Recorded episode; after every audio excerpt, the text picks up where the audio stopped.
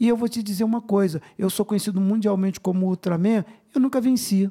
Ou seja, será que ser o melhor, o campeão, é o mais importante?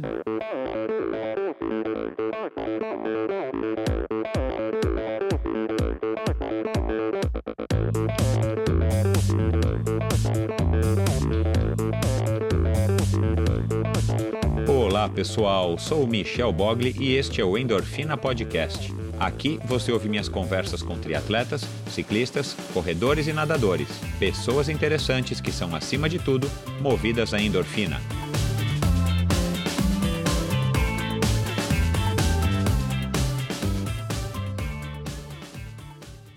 Este episódio é um oferecimento de Bovem Energia. Você sabe como funciona o mercado de energia no Brasil? Você sabe que é possível comprar energia para sua empresa e indústria? Que você também pode escolher de quem comprar esta energia, o que pode gerar uma economia substancial no custo final da sua produção? Conheça então a Bovem Energia. A Bovem é uma comercializadora de energia que também presta serviços de gestão e migração. Assim como meus convidados, para a Bovem, energia é um assunto muito sério. Uma empresa sólida e confiável, com profissionais experientes e treinados para lhe oferecer agilidade no atendimento, robustez e competência na condução dos negócios. Saiba mais em bovem.com.br. B O V E N.com.br. De energia, a Bovem entende. Olá, pessoal, sejam muito bem-vindos a mais um episódio do Endorfina Podcast, o primeiro episódio de 2019. Que todos tenham passado um bom Natal, boas festas, que todos tenham treinado bastante ou descansado bastante, mas principalmente tenham passado bastante tempo com as suas famílias. E vamos lá, o ano de 2019 promete um novo presidente. Vamos torcer para que o Brasil saia dessa estagnação que a gente vem enfrentando aí nos últimos anos e vamos torcer para o melhor aí, tanto para o nosso Brasil quanto para o nosso esporte. E para começar o ano, não poderia ter um melhor convidado, convidado mais emblemático do que o grandíssimo Sérgio Cordeiro, carioca Sérgio Cordeiro, de 65 anos, que começou a fazer esporte somente aos 27, e ele vai contar aqui quais foram as circunstâncias. Uma pessoa de origem bastante humilde, teve bastante passou por bastante dificuldades quando era garoto e conseguiu prosperar na vida e acabou se tornando um atleta profissional e se especializou nas ultra distâncias, é, especialmente os, os Ironman de múltiplas distâncias, os, os deca, os quíntuplos, os triplos. Ele chegou a participar de Deca Ironman, para quem não sabe, são 10 vezes a distância do Ironman. Então, um sujeito interessantíssimo, um sujeito que viveu uma vida em prol do esporte, continua vivendo no alto dos seus 65 anos, ele continua se desafiando a, a empreitadas cada vez mais difíceis de se imaginar para um ser humano comum. Então, vocês vão curtir essa entrevista. Um cara respeitadíssimo no Brasil e no mundo, uma celebridade no mundo do Ultra Endurance e um cara é, muito querido por todos os seus amigos. Vocês vão perceber que é uma pessoa humilde. E ele vai contar aqui em primeira mão, ou pelo menos vai, vai revelar aqui para quem não é amigo próximo dele o que, que move ele, qual é o segredo para ele se manter tão disposto, ativo e conseguir enfrentar essa, esses desafios como o Deca que ele fez aí mais de 120 horas de prova, né, nadando 38 quilômetros, pedalando 1.800 e correndo 42 quilômetros. Só de falar já cansa. Então, espero que vocês curtam esse episódio tanto quanto eu curti e não se esqueçam de passar no Endorfina BR no Instagram e dar sua opinião, fazer seus comentários, críticas e sugestões é, que eu curto muito e o ano de 2019 promete. Eu já estou com muitas entrevistas aí gravadas e estou com muita uma lista de convidados muitos deles sugeridos por vocês também, já na pauta para agendar as gravações. Vocês não perdem por esperar. O Endorfina também vai se superar em 2019, entrando aí para o segundo ano de, de atividade. Então é isso, pessoal. Espero que vocês curtam. Bons treinos, bom ano a todos e até a semana que vem com mais um convidado especialíssimo. Vamos lá agora com Sérgio Cordeiro. Um abraço.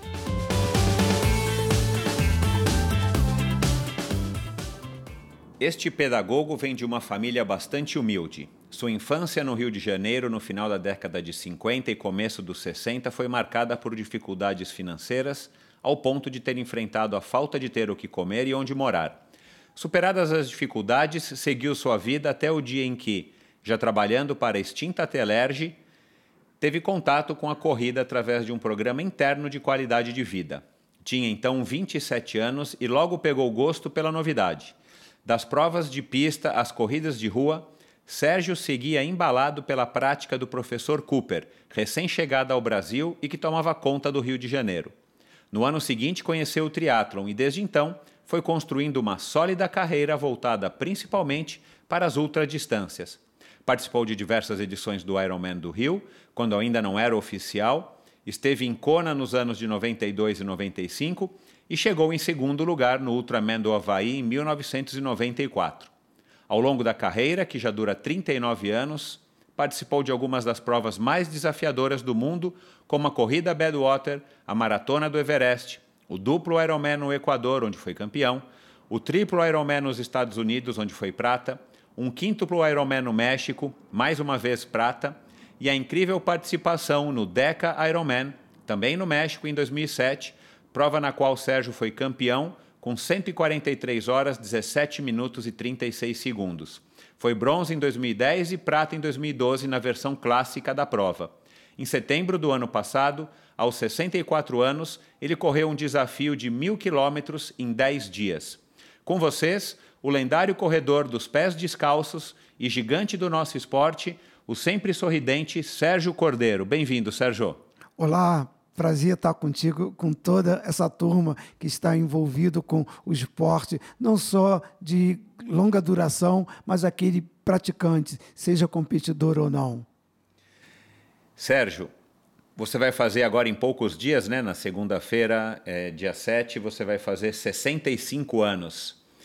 O é, que, que você pode dizer a respeito aí dessa, dessa marca no seu RG, né? Porque fisicamente e do ponto de vista da energia, com certeza você não corresponde ao que muitos podem imaginar de um jovem senhor de 65 anos. O que, que isso vai representar? O que, que isso está representando para você?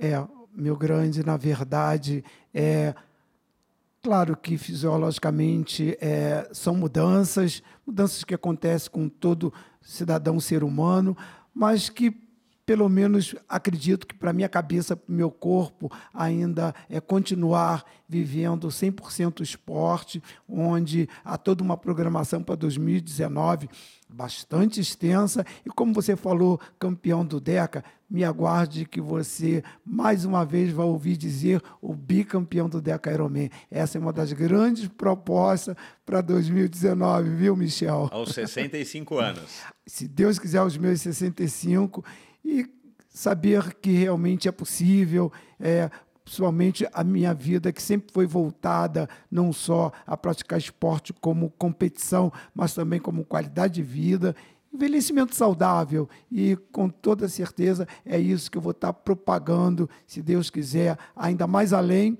E até quando, meu amigo? Só Deus sabe.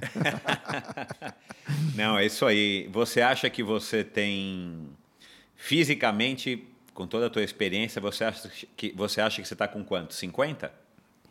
Olha, para te dizer a verdade, é, eu acho que a vida é uma surpresa para todos nós, né? Eu, como você disse, eu acabei de correr uma prova de mil quilômetros e que eu estava é, com toda certeza até largar é, com essa ideia, né, de um idoso. É, só queria dizer é, mais uma vez na minha vida de atleta que eu o que sempre proporcionei, querer participar, completar, curtir, viajar em tudo isso. E foi uma viagem de dez dias, de mil quilômetros, e que eu coloquei no meu corpo, na minha cabeça, que é tão bom e que vale a pena continuar, e que com certeza o resultado é só uma consequência. Para você ter uma noção, nesses mil quilômetros, que, de onde 22 largaram, é, apenas cinco realmente conseguiram completar esses mil quilômetros. Claro, fui o segundo colocado, mas com certeza eu queria dizer, como eu estou dizendo hoje e agora para você, é, nesse 2019, eu consegui mais uma vez completar um desafio saudável e com vontade de querer continuar. Eu acho que isso é o que mais importa e mostrar para as pessoas que é possível para todos, é, sem qualquer problema físico, contusão, doença e uma situação que muitas das vezes acontece, né, que se pensa no antes e no durante e se esquece do depois. Eu acho que esse depois é que eu acho que é o grande momento é, quando se pensa em fazer uma atividade, praticar esporte, competir, é que ele faz parte sim é, da vida do atleta, tá é leso, sem qualquer problema, seja ele de qualquer forma. E eu estou te falando isso porque você está falando com um atleta de 65 anos e que nunca tive uma contusão, Michel. Eu acho que esse é o grande legado que Deus me deu e que é você aprender a cada dia, a cada momento, a cada hora, é como você conviver com o esporte realmente com uma coisa saudável. É, esse assunto de, de contusões, é, é enfim, é, é, uma realidade, a gente não, não adianta lamentar, é uma realidade do, do esporte de alto rendimento, do esporte de do esporte do triatlon, do esporte de ultra distância, do esporte de longa distância. Mas a gente vai abordar isso aqui daqui a pouco. Eu quero saber se foi uma dádiva de Deus ou se você conseguiu fugir delas de alguma maneira. Mas vamos começar é, para contextualizar os nossos ouvintes, que não está familiarizado com, com a sua história, com a sua pessoa e tal. É, você estava me contando né, nessas semanas que, que antecederam aqui o dia de hoje, que a gente finalmente conseguiu gravar, que você teve uma infância difícil e tal no Rio de Janeiro. Faz um, faz um resumo aí, traça um panorama para que a gente entenda aí quem que, da onde que veio o Sérgio Cordeiro, qual é a história de vida do Sérgio até a adolescência ou até o começo da fase adulta. É, como você bem disse, inclusive na chamada né, dessa nossa viagem que a gente está fazendo agora, junto com quem está nos ouvindo, é, nos vendo através do que está a ouvir, exatamente isso. É, aos meus 65 anos, claro que há 65 anos atrás se tinha uma forma de viver um pouco diferente, apesar das dificuldades, e que é uma coisa que a gente aprende de acordo com a necessidade. Apesar de uma vida difícil, mas viver com as coisas naturais que está a, ao nosso alcance. E foi disso que eu consegui e aprendi a viver, né? que é o alimento da melhor maneira, coisa que lá atrás, como a gente diz o outro, hoje se vive com pão francês. Na minha época, a gente, o café da manhã era a base de aipim, batata doce, essas coisas que a gente diz, todo esse produto orgânico, né, que hoje é tão caro e que na verdade por viver em uma cidade, um local onde isso tudo tinha é, uma condição mais próxima e era isso que a gente é, hoje se traz, né, com tanta veemência de se alimentar melhor e que para mim era mais comum, né, e era o que eu tinha como alcance por viver e vir de uma família de tanta dificuldade e que para mim hoje talvez não seja nada tão excepcional. E eu acho que isso talvez me ajudou a continuar a conviver com essa forma de vida e que isso até me levou muito mais a viver como atleta, onde me preocupar com a saúde, já que você muitas das vezes não tem condição de buscar um bom atendimento médico, alta qualidade. Então, era me preservar, e foi isso que eu procurei fazer também com o esporte.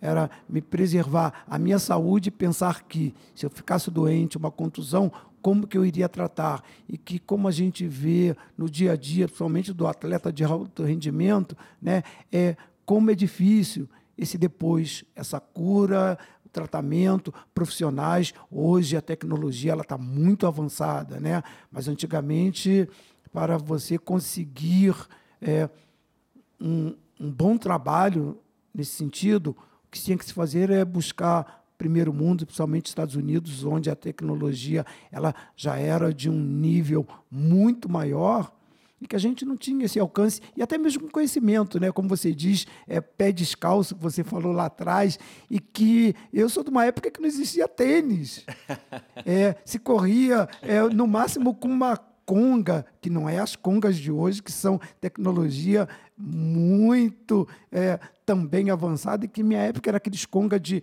sola de borracha dura e que me trazia problemas como bolhas, e eu falei, quer saber? É, correr descalço, caminho natural, que é o que eu sempre soube fazer, e me adaptar né, a essa condição. E eu acho que isso deu muito certo, graças a Deus. Houve-se até lá atrás, né, por alguns profissionais da medicina, que eu, aos meus 40, eu poderia estar com problemas sérios como coluna. Meu amigo, como você disse bem, eu acredito muito em Deus, sou muito religioso, eu acho que Ele olha por mim, pela minha saúde e, claro, pela minha é, maneira de pensar e agir com o meu corpo. Tua família era muito humilde. É, do que, que viviam seus pais, seu, seus pais? Você tem irmãos? Você tinha irmãos? Fala um pouco desse contexto familiar. Esse contexto familiar, Na né? cidade do Rio de Janeiro ainda, né? Depois você acabou é, me contando que você mudou para Magé. Isso, na verdade, era eu umas duas irmãs que tínhamos também agregado a, a, a, uma irmã prima que também por estar dificuldade maior com a gente, né? Então é difícil, né? Meu pai que era funcionário público, um simples motorista e é uma época que não sei se você se lembra, ou pelo menos eu acredito que você ainda não era nascido, época de ditadura. né? Há 65 anos atrás você ainda não, não estava no nosso mundo. Não, não. Então era época muito séria e que quando a gente fala de ditadura, é, não sei se você assimila e o nosso público, Michel, que a ditadura ela tinha um, um outro olhar que era o olhar que envolvia discriminação, é, seja de todas as formas. Hoje a gente vê esse lado racial, é, até porque as pessoas não estão me vendo, mas que me conhecem, sabem que eu sou negro, baixo, estatura, nada muito. É, com o olhar do atleta que envolve, principalmente dentro do triatlo, a natação, né? É, por a, a, cor negra, ela trazia algumas dificuldades, como problema é, estrutural, né? logicamente, peso, né? A, a, formação óssea, muscular, é uma formação qual não há a flutuação. Isso era um problema para mim, principalmente quando eu comecei no triatlo. E um período também que eu passei da minha vida onde ter que é, me abrigar com outras famílias, parentes, para poder é, viver, ter o que se alimentar. Muito difícil, né? E isso, como você Mas isso, disse. Isso foi só uma fase na tua vida ou acabou sendo de uma maneira recorrente? Sei lá, teu pai perdeu o emprego, aconteceu alguma coisa? É, na verdade, é uma recorrência né, de a família pobre ela conseguir viver não só pela pobreza, mas o momento que se vivia nessa época de ditadura, né? onde você imagina coisas que. É, eu, como muitas famílias passavam, de você ter que buscar é, um quilo de arroz e feijão para viver todo um mês, você ter que contar é, por cada grão para poder ter o que comer durante um mês inteiro, é, você não ter acesso a esses tipos de alimento. Isso é muito complicado, né? até mesmo na formação educacional, é, o difícil de você poder ter é, uma instrução, Hoje até há essa preocupação né, com é, essa discriminação que se havia, não só com o negro, mas assim com o pobre, o índio, é, a nível de conquistar uma posição social para que ele consiga viver acessível. Né? Isso não tinha, tanto é que tive que morar com parentes para que eu pudesse estudar, né? E chegar lá na frente, eu minha preocupação quando até veio a oportunidade do esporte era eu como viver isso profissionalmente.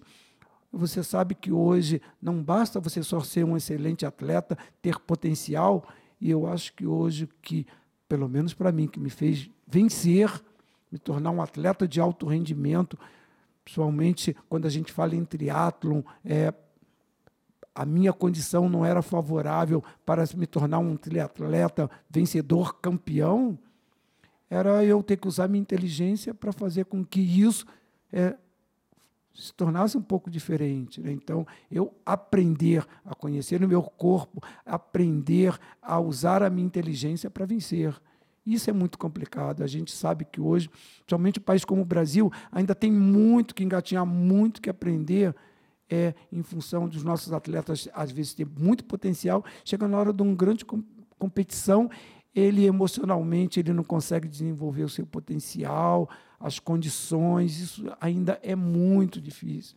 Né? Você chegou a se separar das suas irmãs durante esse período por, por, por força aí da, da, da contingência ou você sempre ficou próximo a elas? Não, é isso que eu ia dizer. Na verdade, é, eu busquei para tentar ajudar meus pais, né, para a gente sobreviver. Então, foi buscar esse caminho. Já meus muito jovem, né, já trabalhar que para mim eu até tinha esse apoio, é, ainda que fosse de parentes, mas para mim era um trabalho, né? Ajudar a gente a sobreviver, se alimentar, comer e até conseguir uma independência para que a gente pudesse realmente viver. Era uma época muito difícil, né? Claro que hoje a gente vive um país num regresso muito grande. Recentemente se falou-se nesse problema do aumento, né? da, da população na situação de pobreza, mas aquela época era uma pobreza que a, a ditadura, ela, é, o nível de pobreza era tão tamanho em função da condição que o país vivia, né? E que hoje melhorou-se um pouco, mas assim, estamos numa situação de regresso que não foi fácil. E isso para a gente que vive e viveu esse período, é, é muito complicado você se estruturar e chegar como eu cheguei. É, ir para o esporte, de uma oportunidade, é, de um programa de qualidade de vida, e dali viver, através do esporte, viver a minha vida, né? abandonar a família para que eu pudesse realmente buscar o que eu queria, o que eu tinha como meta, e chegar onde eu cheguei. Isso é muito complicado. Nesse contexto que você acabou de narrar, é, é, claro que o esporte não está nem entre as dez principais prioridades, né? É uma questão aí da, da pirâmide de, de necessidades lá do tal Maslow. Você está preocupado primeiro em sobreviver para depois você vai pensar, ou quem sabe algum dia, em cuidar da tua saúde do ponto de vista da prática esportiva, também como lazer. E então, eu, do ponto de vista do Sérgio em relação à prática esportiva, até os 27 anos de idade você nunca tinha praticado nada a não ser um futebolzinho, aquela coisa normal, é, ou você já chegou a, a, ter experiência em outras modalidades, ou mesmo na própria corrida, né, que também é um esporte democrático e mais acessível para todos.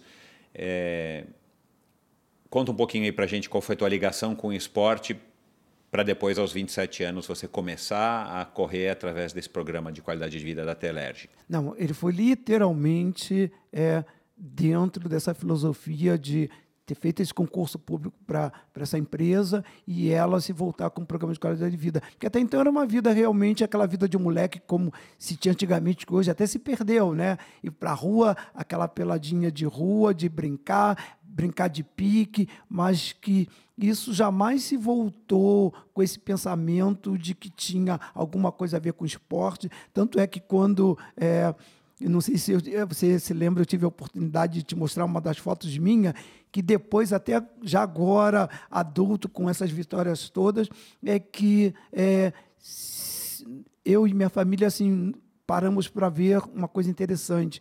Uma das poucas fotos que eu tinha como criança, numa bicicleta, uma, um, um velocípede, é, bem simples e que assim foi descobrir que eu, inclusive, quando criança, adorava andar de bicicleta, aprendi sozinho, ensinei um primo, que aliás botei-o numa descida íngreme, que só Deus sabe o que, que aconteceu, que eu fui descobrir que curtia pra caramba o andar de bicicleta. E que... Mas você mesmo não chegou a ter uma bicicleta? Não, na verdade não cheguei a tê-la, né? E que, assim, como morava com uma dessas tias que é, era, tinha um primo que era filho único e tinha uma condição de situação mais favorável, e que eu peguei a bicicleta dele, montei, saí pedalando e o ensinei. Né? Essas coisas que lá depois você começa a rever a tua vida lá atrás e vai vendo realmente como é, é interessante isso tudo acontecer, né? que hoje, assim, das três modalidades de natação, ciclismo e corrida, é, Claro que o ciclismo, somente no, no Deca Ironman, é uma grande parte, talvez a maior da prova, e que hoje, para mim, assim, é claro que ele é o mais favorável. Você está sentado numa bicicleta, vendo, eu acho que a natureza, o mundo à tua volta, ele se torna o esporte mais agradável, né? De você estar tá praticando, diferente da natação que você está dentro d'água e você está ali é, sem ter o, o teu olhar ao redor.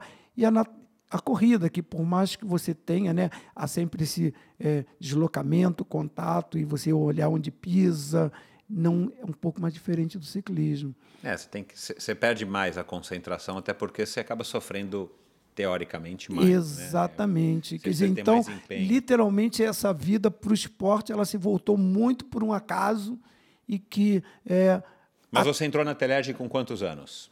É, aos 18, 25 ah. para 26 anos de idade. Então, que... até então, você não tinha tido contato formal hum, com o esporte. Hum, Aí, é. aos 27, chega lá o pessoal e fala: vamos implantar o sistema do, do programa... de qualidade de vida, o programa dos 5 R's. Isso, na verdade, é, a empresa ela buscou né, o programa 5S, que é um programa japonês, né, que, é, logicamente, esse país chamado Japão, que é, eu acho que é o, é o, topo né, do mundo nesse sentido, no que trata em qualidade de vida, forma de se viver, é, que o japonês é um exemplo para o mundo e que foi implantado por essa empresa e que, por um acaso, uma das pessoas da, no departamento que eu trabalhava estava bem ligado diretamente e que, assim, não sei porquê, olhou para mim e disse que eu era essa pessoa que, junto com ele, ia é, fomentar esse desenvolvimento e que dali foi um passo para é, o esporte como ferramenta desse programa, que foi uma maneira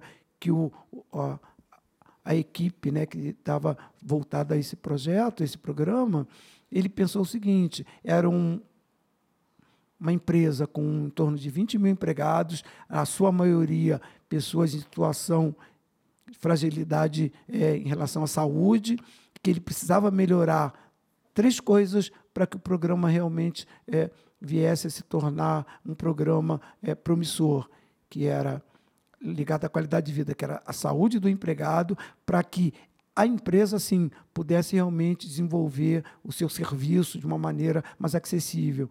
E essa, essa parte de saúde era o quê? E retornasse os serviços, para que o serviço melhorasse, para que a empresa realmente ah. se tornasse uma empresa produtiva e que tinha toda uma coerência, né? Ela com 20 mil empregados tinha, sei lá, quase 10 mil situação de licenciamento por problema de saúde, o serviço automaticamente não era bom. Fica comprometido. E eu né? acho que ele é, fez esse trabalho muito interessante, que era a integração é, dos empregados, né? Até porque você sabe que a empresa é muito grande, às vezes você fala com quem você nem conhece. E houve essa integração, aí sim foi de onde o serviço passou a, a funcionar e aí veio a decepção que foi a privatização e acabou-se é, essa empresa. Mas a privatização demorou o quê? Alguns anos ainda? Foram 20 anos. Não, de, depois, depois da implantação do 5, na verdade não é 5R, né? 5S. Isso. É, a, a, privatização foi depois de 20 anos? É, isso. É, por acaso, quando eu entrei para a empresa, logo veio a, a, implantação do, do programa, né? até porque eu entrei nessa leva desses concursos que era para é, fazer esse ajuste no, no, no serviço, precisava-se de profissionais. E foi esse período que eu fiz esse concurso, passei, e ali logo veio a implantação do programa e 20 anos depois veio a, a privatização. privatização. Sérgio, é, e aí você foi convidado por esse amigo e tal, você virou uma espécie de multiplicador, de embaixador, né? Porque eu sei que Exatamente. dessas pessoas dentro para estar tá replicando, uhum. né? São os, as pessoas que levam isso também para os outros colegas. E aí você começou a correr, provas curtas, provas de pista, eram treinos. Como é que foi esse primeiro contato com a corrida e quando que você viu que você curtia isso? Porque não necessariamente você tinha condição de saber se você tinha desempenho bom, eu imagino. Mas quando é que você viu que isso era uma coisa que iria transformar a sua vida e que até então você nunca tinha tido contato? Eu vou, assim, de primeira mão, eu vou te dizer o que, que aconteceu nisso tudo, que realmente quando veio esse despertar, de que maneira é que quando eu fiz esse concurso, que assim, sair de uma situação de vida, é, dificuldade da família, entrar para uma estatal e que assim nunca mais vamos passar necessidade. E, Tinha um saláriozinho bom, né? um emprego mais ou menos. Isso, garantido. é, mas o mais interessante é que eu, assim, meu Deus do céu, eu quando fui chamado, é, e que eu era aquele funcionário que, assim, é, para tudo. Me pediam, vai com, vai ali na padaria, vai fazer isso. Eu, quando o meu chefe já olhava, já estava de volta. Eu, a minha preocupação era tão tamanha em manter o meu emprego, eu dei um valor tão tamanho para isso. Esse foi uma das coisas a qual toda essa equipe, quando me colocou como protagonista desse projeto, tornou símbolo que um, inclusive um foi feito até essa caricatura por um dos cartonistas do jornal o Globo, é, exatamente eles viram exatamente esse perfil que eu estava sempre predisposto, eu nunca dizia não, é tudo comigo era correndo, eu queria assim, é, meu Deus, independente. Você estava afim de mostrar trabalho também, né? É, Finalmente e que assim, estava é, uma situação boa.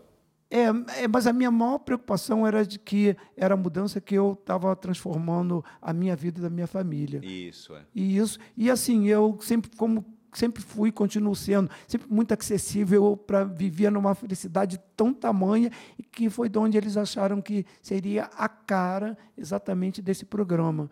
E foi daí que tudo começou.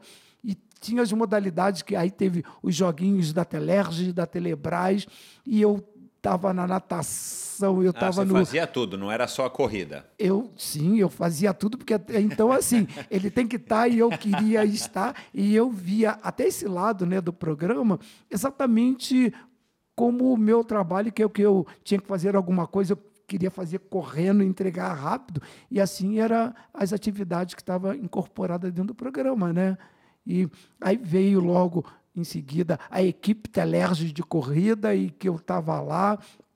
Qual era a minha preocupação? Eu tinha que agregar os colegas funcionários. Então eu partia, eu saía igual doido correndo, eu queria chegar primeiro, mas não era porque eu queria ganhar, eu já queria chegar logo e eu uma coisa que ainda é um perfil meu.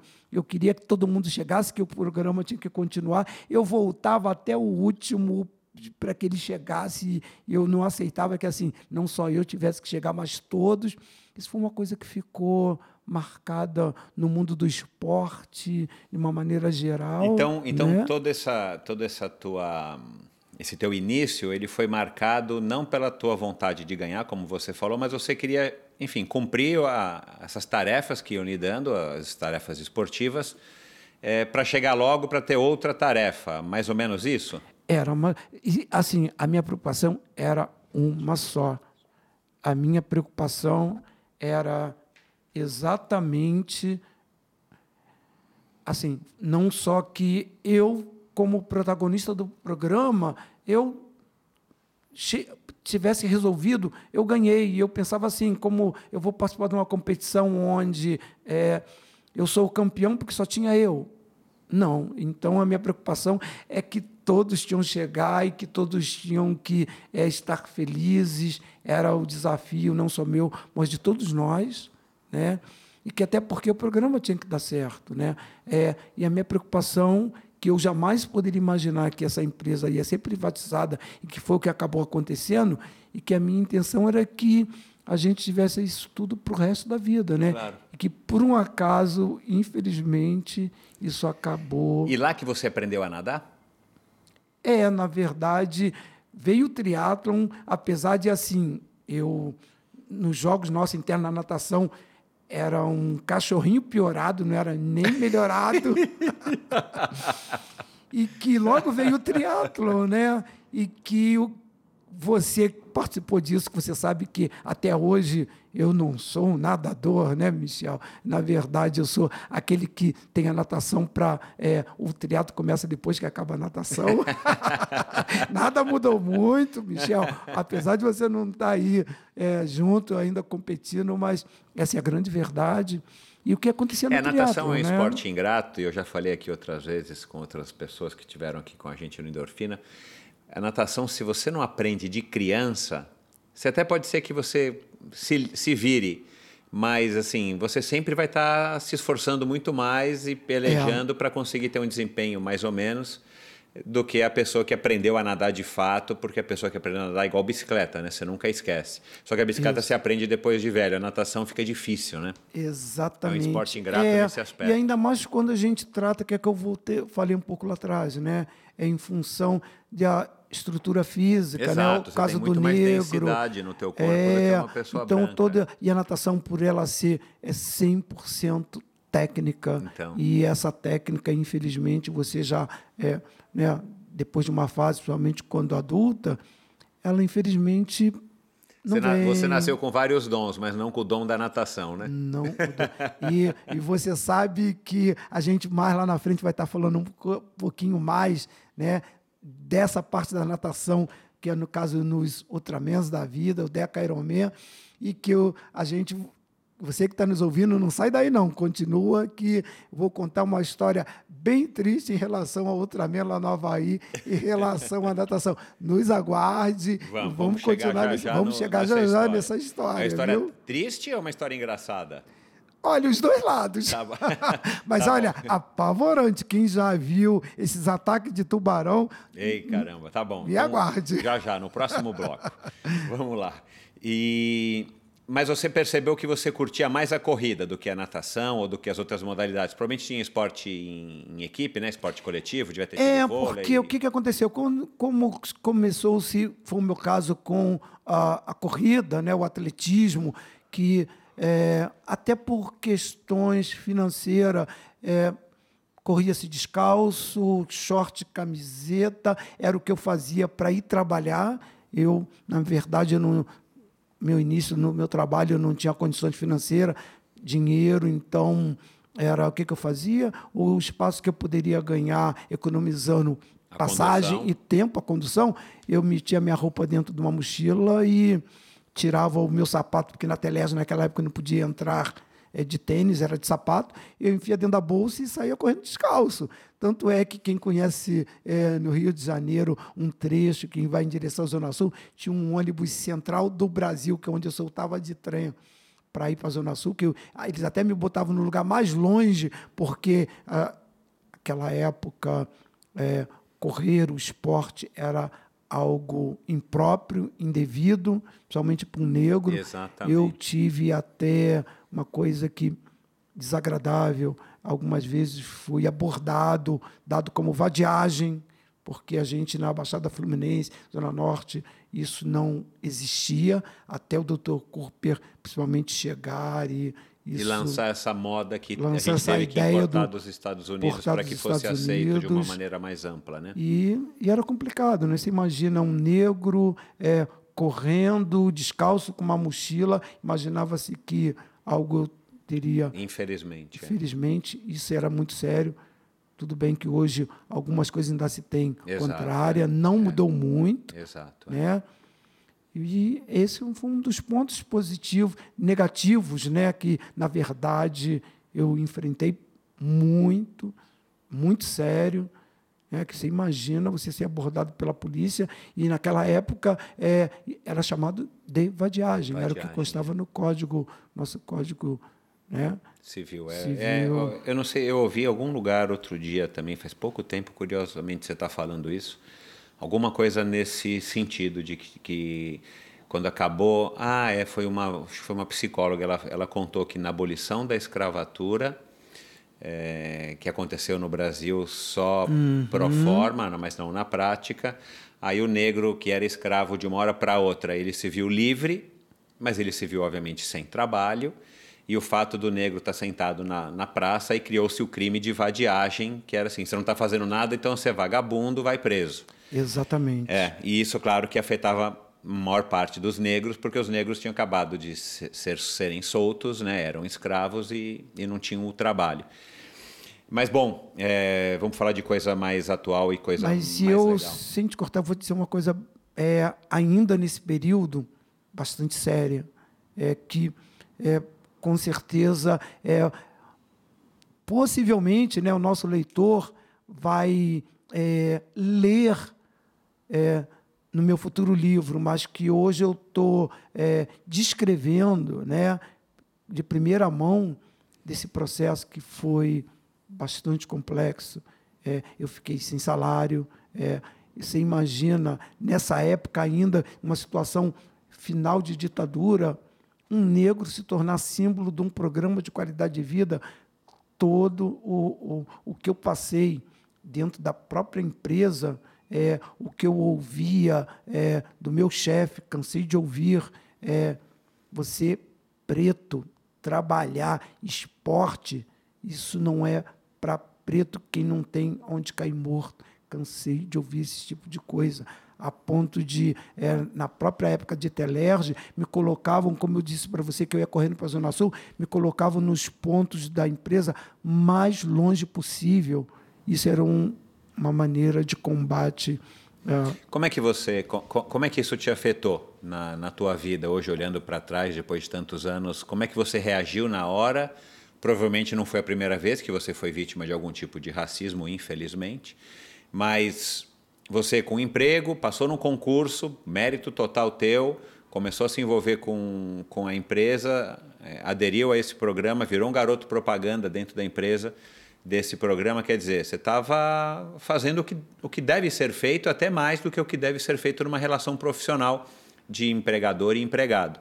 E aí você encontra obstáculos, né, como esse teu chefe e tantas outras pessoas, é, na tua vida. Como é que você reagia? Você em algum momento é, se acanhava, você chegava em casa e, e, compartilhava com a sua mulher e te dava, enfim, algum momento de ou de raiva ou de frustração, ou você sempre enfrentou isso, vamos dizer assim, maneira, da maneira mais otimista, tipo, eu vou provar que eu sou negro e não tem nada a ver a minha cor, da cor da minha pele, eu vou provar que eu vou vencer. Como é que foi essa, como é que foi essa, no caso aqui da Telerge, como é que foi essa experiência e o que, que você levou aí para a tua vida depois disso? É um questionamento bem interessante que você está fazendo. Por um acaso, é, eu não sei nem como, na época, exatamente foi esse meu posicionamento. É, não sei se você se lembra, você viu o ano passado, no final do ano, o prêmio olímpico, é que a Jaque, do vôlei, ela fez exatamente esse pronunciamento. Depois de tantos anos, ela foi convidada para receber um prêmio como personagem do esporte. É, que eu fiquei é, me voltando e pensando é, da mesma maneira e que a o que, que aconteceu com a Jaque? Ela ficou durante uns 20 anos, porque eu me lembro foi o que ela contou, isso foi acho que em dezembro, agora passado, que houve uma retaliação do Comitê Olímpico, onde ela não conseguia é, trabalhos voltados que eu realmente eu me lembro de não ter ela visto a nível de Olimpíadas, competições, é, trabalhos, exatamente porque ela é conhecida como a Jaque encrenqueira e que eu não sei, graças a Deus, eu acredito que uma das coisas que eu tenho conquistado, não só na minha vida no esporte, mas na minha vida profissional, é exatamente isso. Eu sempre tratei isso de uma maneira com muita leveza, sempre é, partir de uma maneira contrária, de onde isso jamais, eu acredito até por estar hoje, é, até uma coisa interessante que eu vi também na Superliga, é, o ano passado, em dezembro, o pessoal no Sport TV comentando de uma atleta aos seus 48 anos, é, ainda jogando vôlei, que é uma coisa bastante rara, e eles falando o tempo inteiro, nossa, longevidade, maior barato. Eu disse, eu pensando comigo, é mal saber que eu vou fazer 65, eu estou com 65 e estou aqui. E praticando um esporte de alto rendimento e assim com muita leveza, feliz da vida. E eu só espero que continue com essa minha cabeça de que isso tudo para mim é só um fortalecimento, eu quero continuar vivendo o esporte e o vencer, o ganhar, é vencer dificuldades, me superar. E o resultado é uma mera consequência. Como foi agora nos mil quilômetros, eu fiquei lá correndo, correndo, curtindo, pensando, viajando Ainda acabei em segundo. Eu falei, nossa, aos meus 65 anos, caramba, isso foi em setembro do ano passado. E estou aí pronto. Olha, me aguarde. A gente tem agora em fevereiro uma outra Ultra 12 horas, que assim é um planejamento por DECA, como eu te falei, e vamos que vamos. E a minha cabeça, bicho, muito leve, Michel, você não tem noção de como isso tudo para mim é só um fortalecimento, uma leveza. Quem me conhece aí nas provas, eu vou lá, corro e a gente bate um papo e brinco. É, as provas de triatlon, de ciclismo, eu acho que isso tudo para mim é algo que com certeza não me afetou e não vai me afetar. Eu quero continuar sendo o, o, o triatleta Sérgio Cordeiro, que sempre foi é, pensar em viver mais, porém melhor. Que bom. Conta aí pra gente como é que foi então essa tua trajetória de começar num programa de qualidade de vida aos 27 anos a correr, teve contato com a natação, até você decidir que ou, ou descobrir que as ultras eram a sua praia né? Você descobriu o triatlon, o triatlon chegou no Rio de Janeiro através do, do Werneck, com a Corrida Alegre. Eu imagino que você tenha participado dessa primeira prova em 82. sim, participei. E aí você curtiu o triatlon. Como é que você fez para começar com, com o ciclismo, né? Que até então é, você não tinha contato, já tinha tido um contato com a natação. A natação acabou não sendo um obstáculo, apesar de você não ser um, um, um bom nadador, mas você já, já via que curtia a corrida.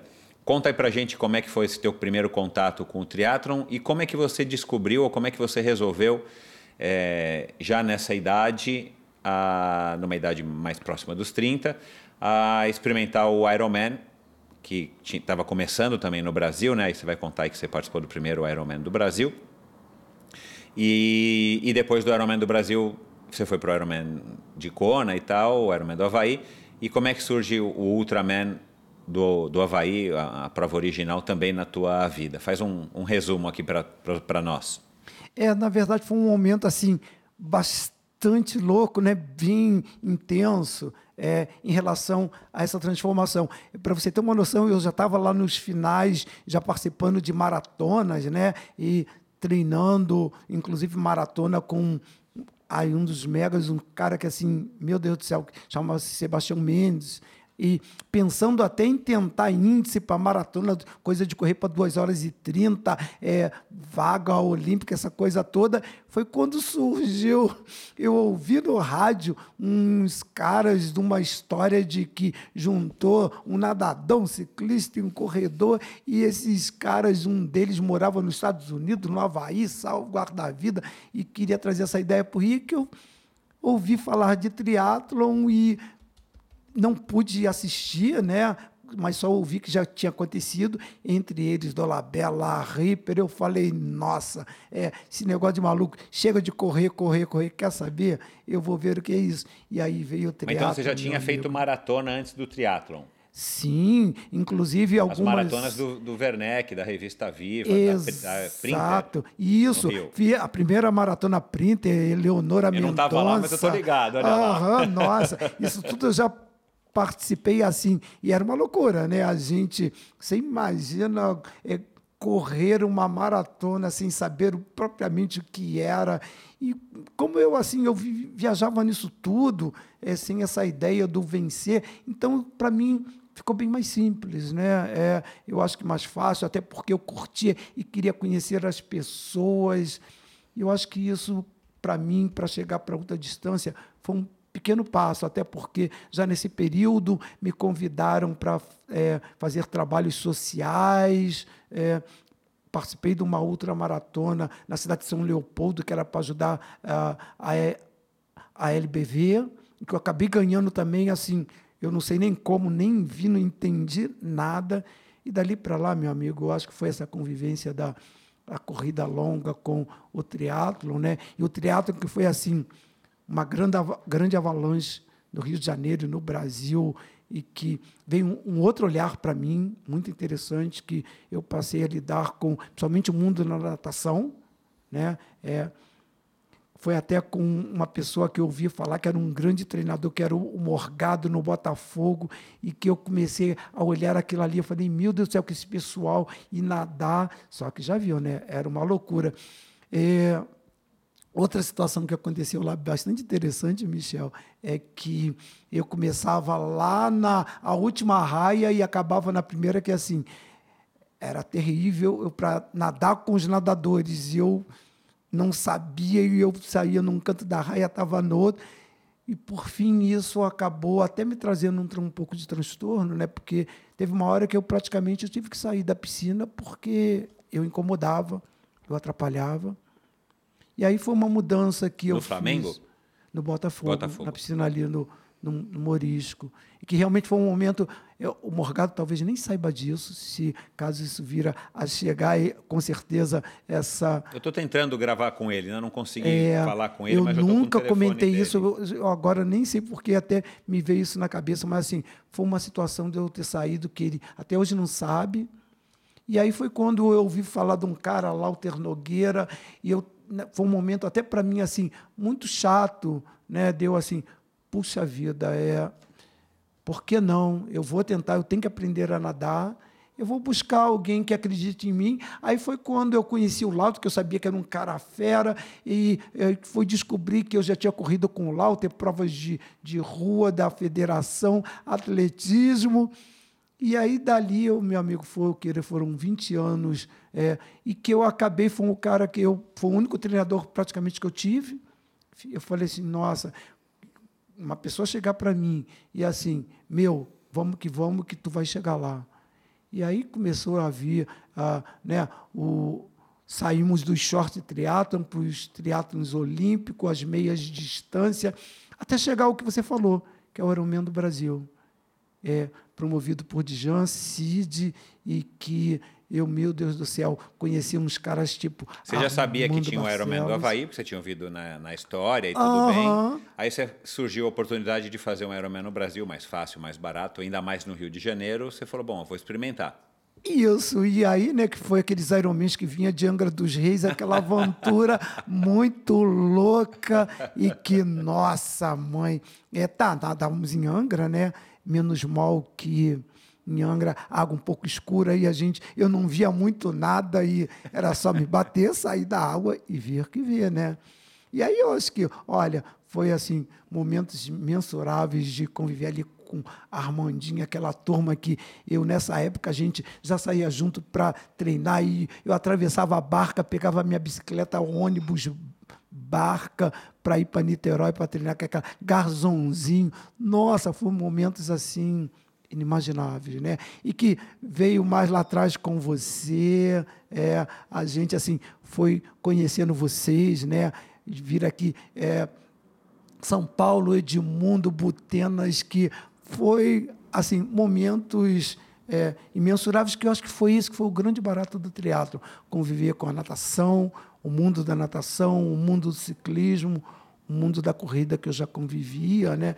E aí realmente a, o mundo se abre para você e eu nunca tive muito problema dentro do teatro em relação a esse problema de discriminação, que para mim foi até muito pelo contrário, super motivante. Encontrei pessoas que me ajudaram, sabia que eu não tinha condição de comprar bicicleta e era material que eu ganhava, sapatilha. Eu graças a Deus, isso foi uma das grandes coisas que me levou a, na verdade, o mundo conhecer o Sérgio Cordeiro no teatro. Até porque até então lá já tinha havido histórias do Sérgio Cordeiro no Everest, o lugar mais alto do mundo, 40 graus abaixo de zero, o Sérgio Cordeiro na Beruora, que é a, a maratona do calor, né, a ultra do 82 a, a, abaixo do nível do mar, calor de 60 graus e isso tudo para mim assim era meros desafios, aventuras e que eu nunca me imaginei estar nos extremos do planeta, né? Mas o triatlo ainda era o meu grande. Bom, o último Ironman Brasil classificava-se para o Ironman do Havaí. Foi quando eu fui 92 lá para o Havaí e que eu olhei Você se classificou aqui no Ironman do, no do Ironman do, do Dijan, no Brasil, e fui para lá. Nossa, que eu olhei aquele lugar maravilhoso, aquele mundo. Gente, o Sérgio Cordeiro sair do nada do mundo zero à esquerda para parar naquela ilha para dizer aquele mundo que o mundo reverencia assim. Qual mundo que não gostaria de estar naquele lugar fantástico, fascinante, que foram, sei lá, acho que 20 Ultraman, Havaí, Canadá, é, foram uma sequência de quase duas décadas de Ultraman, né? E que aí sim, aí começou a vir os problemas, né? Que quando eu cheguei lá, a gente Chegamos alguns dias antes, eu, Lauter, na ilha. Aí fomos conhecer a ilha, estamos a gente numa prainha. A gente, ué, aqui, que quando falou-se Havaí, né? Se lembra é, surf, ondas. e que, por um acaso, era uma região da ilha, né? a brigada que é em Kona, Big Aslan, e que não tinha onda, mas uma partezinha em função dos corais, umas pequenas ondas, e fomos lá conhecer. A gente foi ver as, as tartarugas gigantes.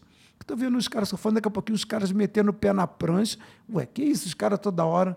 Fomos descobrir que, bem, tubarão. não, esses tubarão não, não não pega.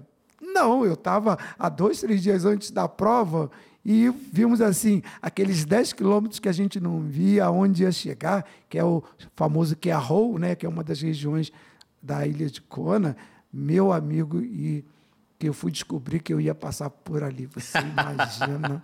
Nossa, é aquela água cristalina que assim, é, você via um transatlântico embarcado no pier, você via no fundo os corais e aqueles peixinhos.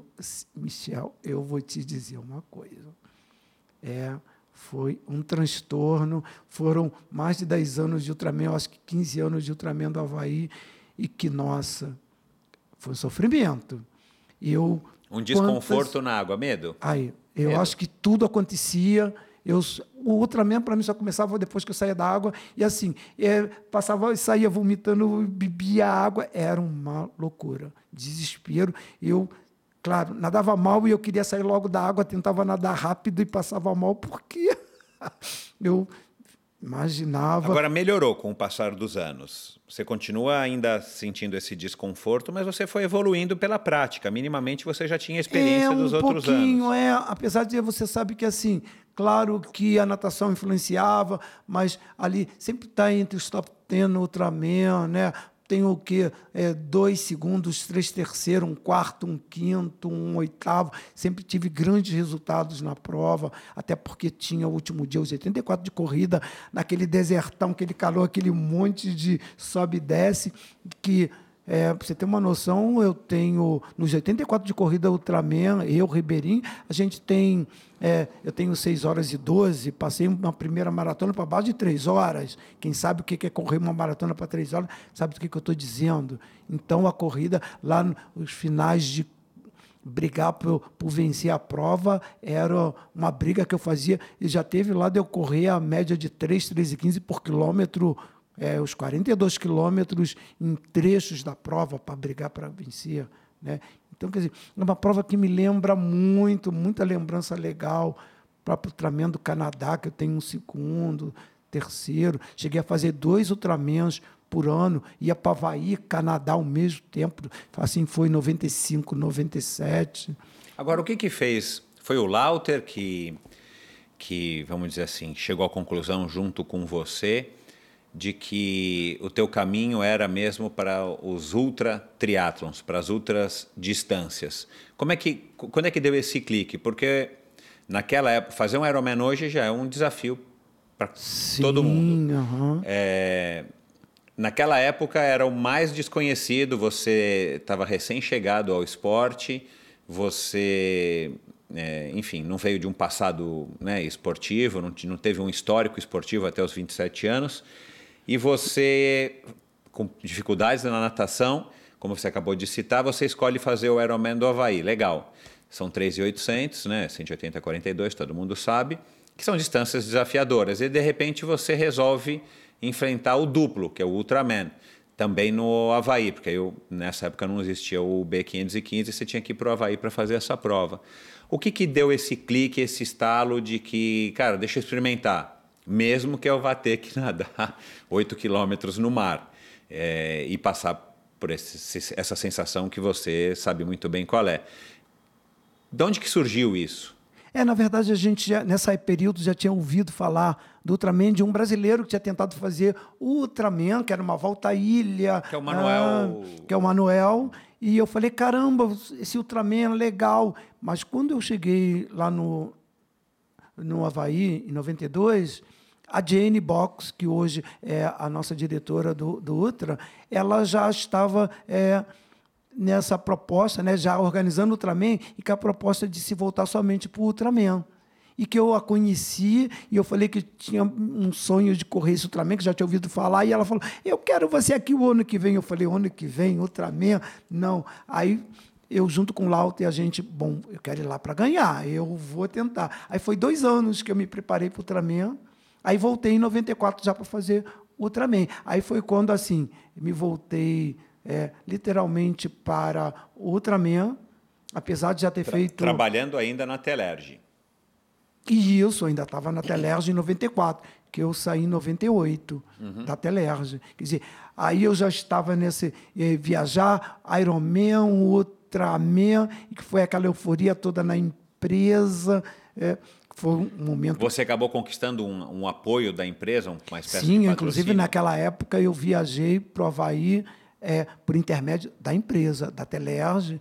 Ela é, realmente proporcionou isso, junto com parcerias. Mas você tinha que trabalhar no período normal, ou você conseguiu, em algum período dessa, dessa não, fase, já, trabalhar já, um pouco ah, menos? Na verdade, ele já estava vivenciando o esporte, o atleta, já não era mais o funcionário, era o atleta Sérgio ah, Cordeiro. Já houve essa mudança de né, é, filosofia de ainda pensamento com carteira da empresa. Com, Você era, ainda era funcionário da empresa, né? até porque assim, eu, uh, os funcionários viajavam né, com essa ideia do esporte. Né? Já, assim, é, o que, na verdade, o que proporciona um programa que você fala em qualidade de vida, o, o esporte, que era agregar, que era a grande proposta, que houvesse essa integração é, entre os empregados, né? E que a gente, você sabe que é muito complicado, as pessoas muitas das vezes não se conhecem, é, não convivem, os serviços fica difícil e isso esse projeto, o Programa de Qualidade de Vida, o 5S, é, dentro do projeto da Telege, ele já tinha é, criado essa proporção né, de aproximação, que é o que contribuiu na, na mudança realmente dos serviços da empresa, que a época a telefonia no, no Brasil era péssimo, era terrível. Né? E isso é, ocorreu de uma maneira muito favorável. Foi tudo em função disso, principalmente e ocasionalmente o esporte. Né? Nessa época que você já você, tá, você se tornou um atleta, né, não um funcionário da, da Telerge, não mais um funcionário, é, como é que ficou o teu relacionamento com aquelas pessoas que estavam, né, algum tempo atrás, te segregando ou te, ou te atrapalhando no teu caminho? É, você, você conseguiu sabe... conquistar um pouco mais de respeito dessas pessoas ou essas pessoas nunca cederam?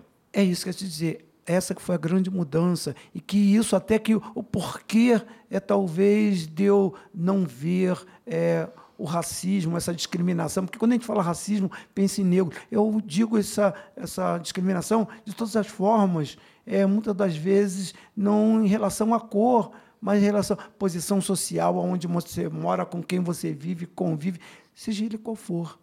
E isso mudou literalmente a ponto de eu. É, subir no elevador do presidente da Telerge. Eu ter acesso ao ministro das telecomunicações. É, esse acesso, esse, é, essa convivência de uma maneira geral, é, independente de cargo, posição na empresa, e que eu acho que isso é que é, a grande mudança que eu ainda vejo isso, até como positivismo. Hoje eu sou atleta e funcionário de, um, de uma cidade da prefeitura de Magé, e que é essa transformação que a gente vem buscando fazê-lo, e que até esse convite, quando eu tive da prefeitura, de criar esse trabalho, esse programa de qualidade de vida, é mudar o, pensamento e o conceito da população e que Deus queira que agora que é, o nosso estamos com o novo presidente da República, Bolsonaro, é que a gente consiga fazer essa transformação já. Estamos há poucos dias, o que é, tem dois dias, três é, de Bolsonaro, que a gente consiga mudar realmente a cara desse nosso país. Precisamos urgente, que está sério, né? violência.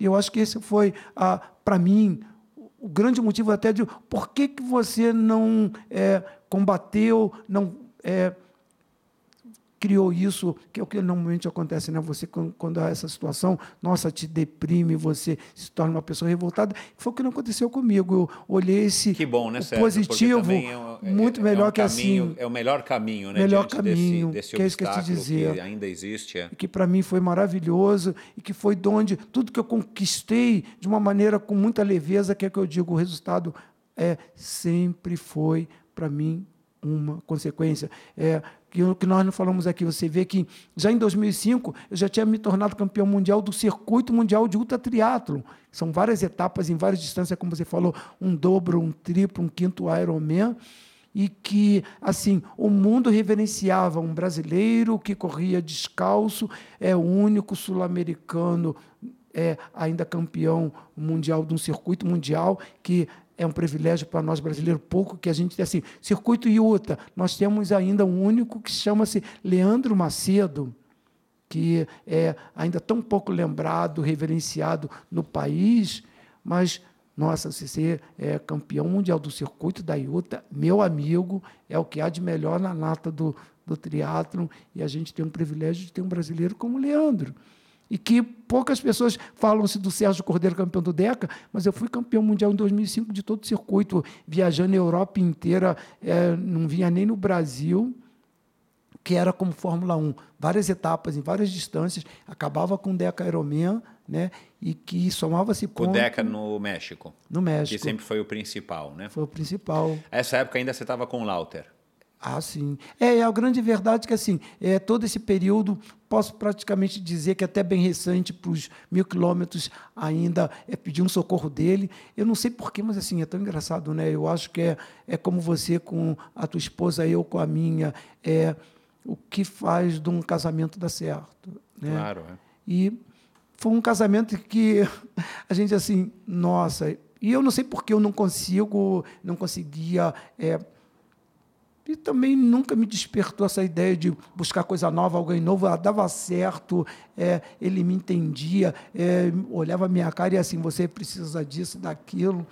É, então, relação técnico relação e, técnico, e atleta, acho, acho, que tem que ter muito mais é. isso do que qualquer outro aspecto. É isso que eu te falar. E principalmente, sem isso o negócio não vai funcionar. Principalmente o respeito que ele teve desde aquela... Eu jamais vou me esquecer aquela primeira vez que eu procurei e eu assim fui muito singelo em relação a ele, porque...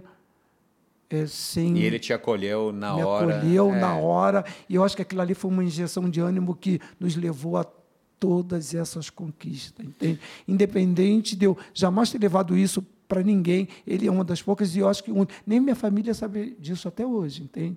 A única pessoa que, assim, muito sinceramente, que sabe disso tudo é o Lauter. E que, pela primeira vez aqui no Endorfina, eu estou colocando isso em voga.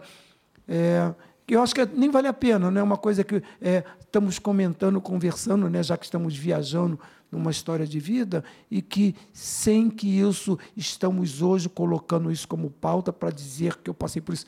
Nada. Foi uma consequência que aconteceu naturalmente. Era um momento, uma época de que isso era comum. Né? E que tanta coisa, graças a Deus, mudou. Hoje nós temos a delegacia da mulher, a, a delegacia do idoso, esse, né, é, essa preocupação com esses lados que precisavam. É, o racismo ainda continua, mas a gente tem pelo menos hoje mais consciência, mais instrumentos e tem mais. É, a gente tem mais meios de saber que isso acontece, então é uma maneira é. de tentar inibir também de alguma uhum. forma. Né? Até porque uma das viagens nossas lá para o Havaí, que foi via Atlanta, e que eu cheguei lá eu fui discriminado por um negro mais negro que eu. Você sabe como é que é, né? O negro americano, ele é, ele é um dos maiores racistas do mundo. E eu, assim, eu era o negro que não prestava. Essas coisas loucas era que... O negro brasileiro, é, sul-americano. Pois é, entende? Quer dizer, é muito interessante E você não tem mundo. o porte dos negros americanos, ah, a maioria, né? Então era um, negrinho. Exatamente. E olha, oh, é uma das coisas que assim, é quem é o Sérgio Cordeiro, que o mundo é assim, campeão. As pessoas veem o Deca Ironman, Ultraman. Assim, eu chego no Havaí, tem pôster, e assim, o oh, campeão brasileiro, Cordeiro, e, e no mundo inteiro, é, esse aqui é o Ultraman, o campeão. E as pessoas assimilam o Sérgio Cordeiro, Ultraman ou seja, uma marca que ficou, algo que me trouxe uma grandiosidade. É, as pessoas até esquecem. É, é, ele subiu no Everest, ó, Ultraman, por isso que ele é Ultraman. Exato, ou seja, é. o Ultraman se tornou isso. uma marca a cara do Associada Sérgio Cordeiro. à cara do Sérgio. Muito legal. Você falou bastante do Lauter, né? Para quem não sabe a história do Lauter, para quem quer saber, o Lauter foi um dos primeiros, junto com o Alberto Clar, lá no Rio de Janeiro, que uhum. treinou é, triatletas, inclusive o nosso grande Sérgio Cordeiro, que está aqui hoje. E ele teve aqui já no episódio 48, no ano passado. Se você não ouviu, vai lá e ouça, porque é uma história muito bacana. O Lauter é um cara super bem humorado e foi uma conversa bacana aí, que inclusive ele falou a respeito do Sérgio Cordeiro. Triatlon no Rio nos anos 80. Cooper tinha acabado de chegar, né? O os maiôs das moças, aquele maiô asa delta, né? o biquíni uhum. asa delta e tudo mais. Época do PP, o Rio de Janeiro, que a gente tem na nossa memória, né? quem tem um pouco mais de idade é, lembra muito bem, ainda meio que em preto e branco e amarelado. Que memórias que você tem do triatlon daquela época que muita gente que passou por aqui acha que foi a, a, uma época de ouro, né, onde surgiu o triatlon no Brasil. O triatlon é de, de 82, quando surgiu com a Corrida Alegre, até o finalzinho dos anos 80, é, Circuito CIA, Company, Armazém do Esporte, uhum. é, os, os Ironman do Dija Madruga, a Fernanda Keller começando a despontar né, no esporte e tudo mais, aí os próprios é, o Rafael Magalhães, que vai estar aqui, já contou a sua história, estou preparando ainda. O Roger de Moraes, que já esteve aqui. O grande Dolabella também, que em breve vai estar aqui. É, o comecinho do Alexandre Ribeiro, o comecinho do, comecinho do Armando Barcelos. É, o Dia Madruga, por que não, que também competiu bastante é, triatlon depois que se apresentou. Uhum. É, quais as memórias que mais te marcam, assim, depois de tantos anos do triatlon naquela época que, que, que você pode citar aqui para gente?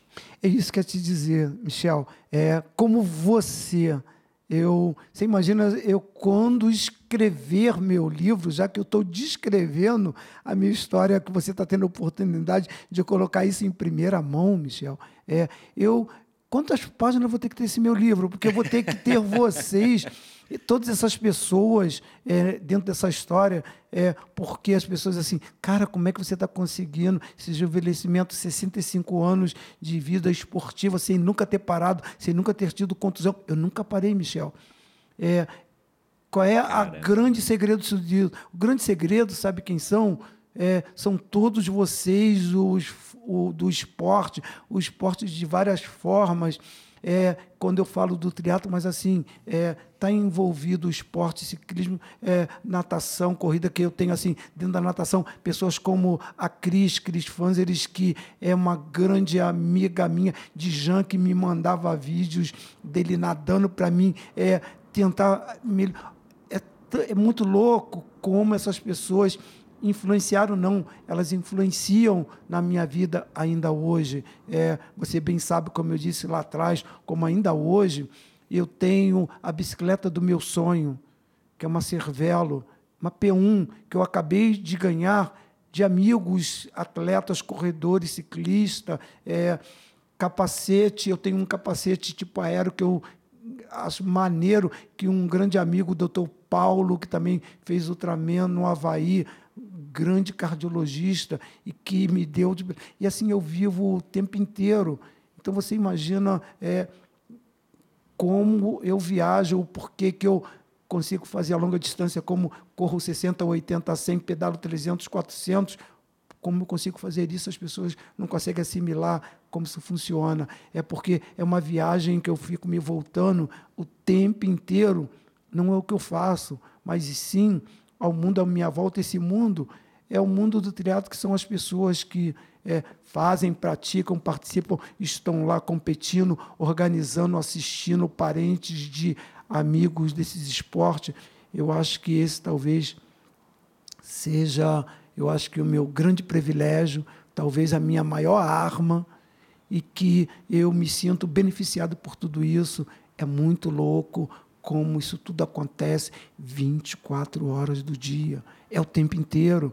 É, as minhas redes Você sociais. Você nunca pensou em parar, Sérgio? Ou dar um tempo? Parar assim, ah, putz, esse ano eu não quero mais, em 2019 eu vou dar um tempo, vou cuidar de outros assuntos, vou descansar, porque com certeza, né, ao, ao, com o passar dos anos, você vai ficando mais cansado. É, eu, com eu 49 vou, já estou Eu vou até dizer uma coisa. É, Mas você nunca teve temos... essa vontade, tipo, ah, agora eu vou passar seis meses descansando, fazendo outras coisas, mas não. Pois é, eu, eu tive essa semana, é, aliás, não, ano passado, início de dezembro, quando eu fui me despedir do meu, não, do nosso cardiologista, que o projeto Magela Longevidade da nossa cidade, nós temos um cardiologista que ele fica à disposição de todos os participantes, que é meu cardiologista, é, doutor Eduardo, e que como ele mesmo já disse, Sérgio, eu acho que se um dia você parar, é, como você disse, seis meses,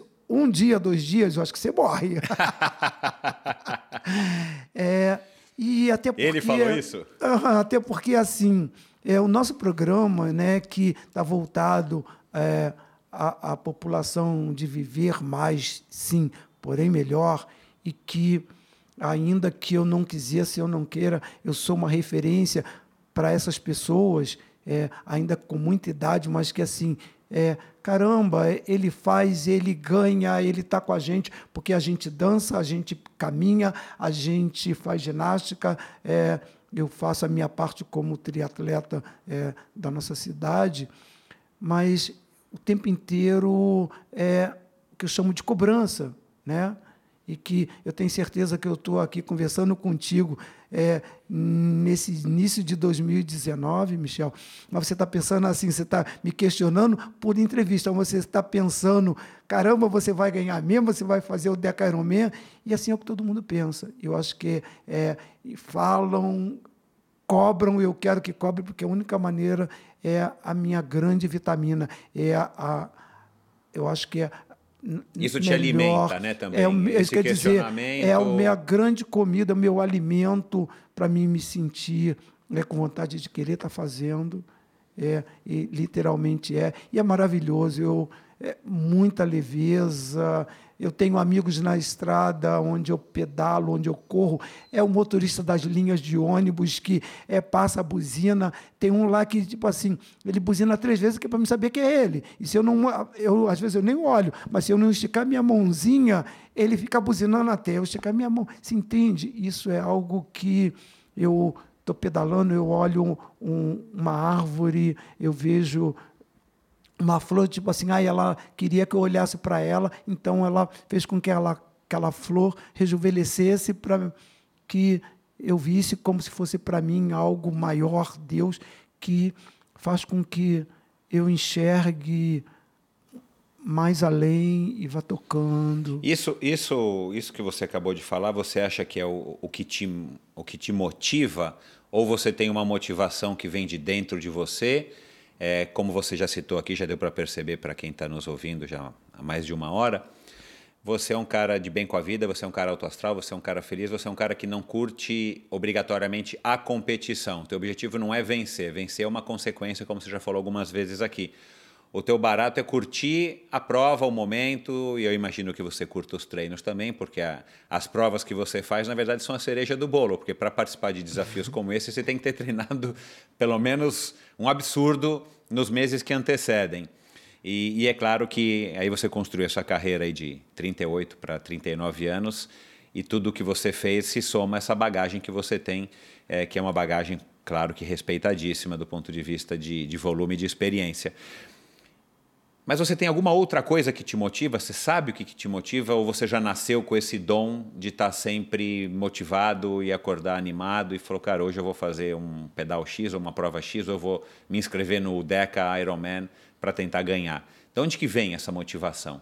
É claro que lá atrás, né, quando eu jovem ainda, até literalmente começar esse programa de qualidade de vida na Telerge, eu realmente não tinha noção disso. Você não vivia assim? É, assim. Mas sempre... você era um cara que era querido pelos outros.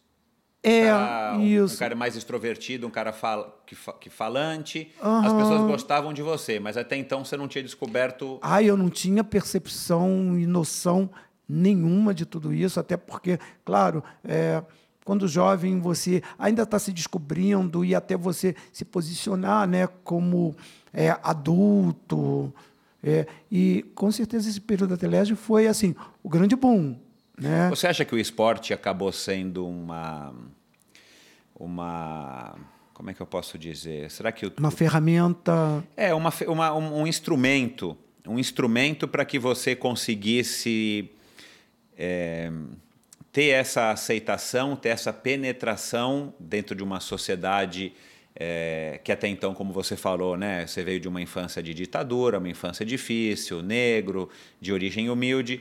Você acha que o esporte ele pode ter sido é, e ele pode servir até hoje como um incentivo para você se inserir numa sociedade e conquistar o teu espaço e você ser ouvido e respeitado? Eu vou te dizer, ainda luto, inclusive principalmente em Magé, é, para que é, se tenha consciência do, dos profissionais, é, não só dentro, é, quando eu falo Magé na prefeitura, e que como nós vamos mudar o conceito de educação, eu falo educação num todo, no nosso país, é, se nós não temos uma ferramenta é, que eu considero o esporte, que porque quando eu falo esporte, praticar esporte, vencer, competir, não, ele tem vários olhares. O esporte como cultura, como educação, como ciência, como ensinamento, comportamento, que é o que a gente está precisando seriamente. E os nossos governantes, seja na área municipal, estadual e o nosso próprio presidente, se ele não é, pensar de que maneira vamos mudar, eu acho que fica sério. É uma das coisas que, até mesmo é, em Magé, eu penso que ainda não consegui agregar a nossa Secretaria de Educação dentro dessa linha, que, claro, existe todo esse trabalho do esporte dentro do, da educação, de uma maneira lúdica, é, brincar de praticar esporte. Deve-se, pode sim, eu acho que dali você tira o talento, o esporte como ferramenta para é, é, aumentar o lado, seja na área profissional, o esporte como é, emprego. E falar de saúde, qualidade de vida, nem precisa, né? É, é a coisa mais simples e fácil que você tem é se você tem um filho homem, é, joga, adora futebol, que é coisa melhor do que você dizer que se ele não vai jogar futebol, ele não vai para o treino. Acabou. E hoje os pais, a família não está conseguindo manter esse controle. É, as crianças estão se voltando né, para o eletrônico. É, meu Deus do céu, não sei onde vai parar. E aí, falar em educação, é basta ver o índice do IDEB que você vai ver como está a situação da educação no país, os grandes centros. Meu Deus do céu, você vê cidades do Nordeste é, como a gente tem em Pernambuco, escolas de excelência a nível A, e as, os grandes centros, as grandes escolas estão. Ou seja, eu acho isso muito sério. Eu não diria tirar por mim, eu consegui me formar, me tornar um grande. Escolher é, o curso, eu que fiz, morei em São Paulo, fiz psicologia na FEC, e que assim não era a minha cara, fui fazer um curso que a gente considera um dos cursos mais, que era pedagogia, que assim, foi a minha cara, o meu olhar, o que me envolveu de estar envolvido é, propriamente com a minha maneira de ser, o meu comportamento, que eu achei que assim, andar junto, vamos lutar, vamos vencer juntos, né? é possível, sem é, eu criar regras, as regras que tem, eu acho que, é que a gente ter é cumpri-las, é, não só ver os nossos direitos, mas também os nossos deveres. E eu acho que, nossa, tem que se pensar muito sério de como vamos desenvolver isso, de que melhor maneira. Quem sabe, né, ser um, um país, uma grande potência mundial, nossa, um país um dos maiores do mundo, ou por que não? E eu acho que, para mim, eu acho que é isso que, assim, eu continuo sendo o Sérgio Cordeiro, o triatleta, é inimaginável. Com certeza, é, grande parte do mundo e do Brasil vai saber um pouco melhor, até porque é uma história que é, eu estou vivo, estou aqui contando, estou descrevendo, e quem está esperando por um livro meu está tendo oportunidade de ter isso ao vivo e a cores, e assim estamos viajando na história do Sérgio Cordeiro. Sérgio, o que que te, o que, o que, que te fez ter tanto sucesso nas ultradistâncias? O que, que você acha que fez? Eu acho que foi exatamente assim, essa leveza de que eu sempre tive nisso tudo, de, claro, é, curtir. É, eu não sou muito adepto dessa ideia do sofrer é normal, contusão. Eu estou te falando porque sou muito pobre, ainda hoje não consegui ter um bom plano de saúde. É, meus acessos aos, ao que há de melhor a nível de saúde é em função da maneira de ser, de me oportunizarem, que, como acontece no Rio, hoje a gente tem um laboratório de performance humana que eu não sei, eu ia ter que trabalhar minha vida inteira para ter acesso a um espaço como esse, e tenho amigos, a doutora Cris, que é uma pessoa fantástica e que, assim, me vem. Hoje eu tenho na, na, na, minha cidade, na prefeitura, a gente tem um centro de especialidade, que temos os melhores profissionais que se possa imaginar, uma cidade que atende hoje outras cidades e que é público. Tá, tudo bem, nós pagamos imposto, mas é inimaginável. Apesar de toda essa dificuldade na saúde no país, é, eu estou dizendo isso e assino embaixo porque defender o meu prefeito não. É que é um programa a qual eu implantei e que é, eu também faço uso e que essas pessoas a qual é, estamos ali, eu e uma equipe trabalhando para que ofereça-se o melhor para essas pessoas, entre essas pessoas eu também estou. Então claro. eu acho que se eu quero bem para mim, até porque não estou falando de um cidadão Sérgio Cordeiro, mas também de um atleta que precisa de um bom endócrino, do bom claro. nutricionista, é de um bom cardiologista, que é o nosso caso do doutor Eduardo, que eu não canso de falar dele. É, nossa, é, principalmente hoje que a gente vê, não é qualquer brasileiro que pode pagar um plano de saúde e ter um bom plano, que ainda está mais difícil é esse, né? Exato, é. Pagar às você vezes paga, não é nem tão difícil, porque tão pode difícil. ser barato, mas aí você não tem um, claro, você não tem um plano digno, né? Digno, uma consulta dentro da, da, da hora da sua necessidade, entendeu, Michel? E eu acho que isso é o que é, eu tenho, eu acho que isso é um, é um não diria um privilégio, mas assim, é o que me oportunizou, é pela maneira de ser e é, e isso eu acho que é o grande legado do esporte, essa maneira com que se vive, se convive, aproximação. Eu tive o prazer agora de estar no Rana Triathlon, é, não como atleta, mas assim, eu parecia que eu tinha sido campeão da prova vivendo, convivendo com a cidade, com Ubatuba, os moradores. Meu Deus do céu, as pessoas assim chegavam, esse cara, esse coroa, campeão e, e dos mil quilômetros. Eu falei, meu Deus do céu, roubando a cena dos nossos garotos, meus amigos de triatlon, né? Imagina, e assim, eu foi que uma semana em Ubatuba que eu não conseguia andar e assim, sabe quanto isso que a gente fala de alimentar é o bom, o saudável, essa energia, que coisa melhor do que essa, eu acho que não tem e não existe. Nunca te subiu a cabeça essa Eu não essa... tenho onde cair morto. ainda não comprei meu espaço lá embaixo. Eu não sei se é porque ainda não pensei que um dia eu vou morrer, entendeu, Michel? Mas essa é que é a grande verdade, né? Isso aí. A humildade, que... né? Independente de você ter é, ou não ter onde às vezes cair a pessoa fala muito nessa situação da humildade, mas assim, meu Deus do céu, é eu preciso me preocupar com isso se o mais fundamental é, é viver mais e melhor. Olha, é, vamos deixar para um dia vai, é lamentável a gente ver situações é, dessas perdas em horas inadequadas. Né? Eu tive. Eu vou dizer uma coisa, Michel, eu acabei de correr os mil quilômetros. Eu tinha um irmão, que é uma, um dos meus primos, que eu considero irmão mais jovem, que eu estava largando para os mil quilômetros, ele estava entubado. Quando eu terminou os mil quilômetros, eu vinha descobrir que é, não consegui vê-lo, dar um adeus e o perdi, e assim tem sido nas minhas idas quando morei nos Estados Unidos, alguns eventos, perda da minha é, família. Tem esse sacrifício familiar, não né, tem pessoal. Esse é. sacrifício, é. mas que assim, é, foi, Deus levou, eu não sei se não pude fazer o que talvez estivesse ao meu alcance, mas olha, Deus é que sabe, eu rezo, peço a Deus que me dê saúde e proteção para minha família, as que estão em torno. Recentemente tivemos Zezé, uma baita atleta que estávamos num evento que eu adoro, que é o desafio Audax, tem que continuar.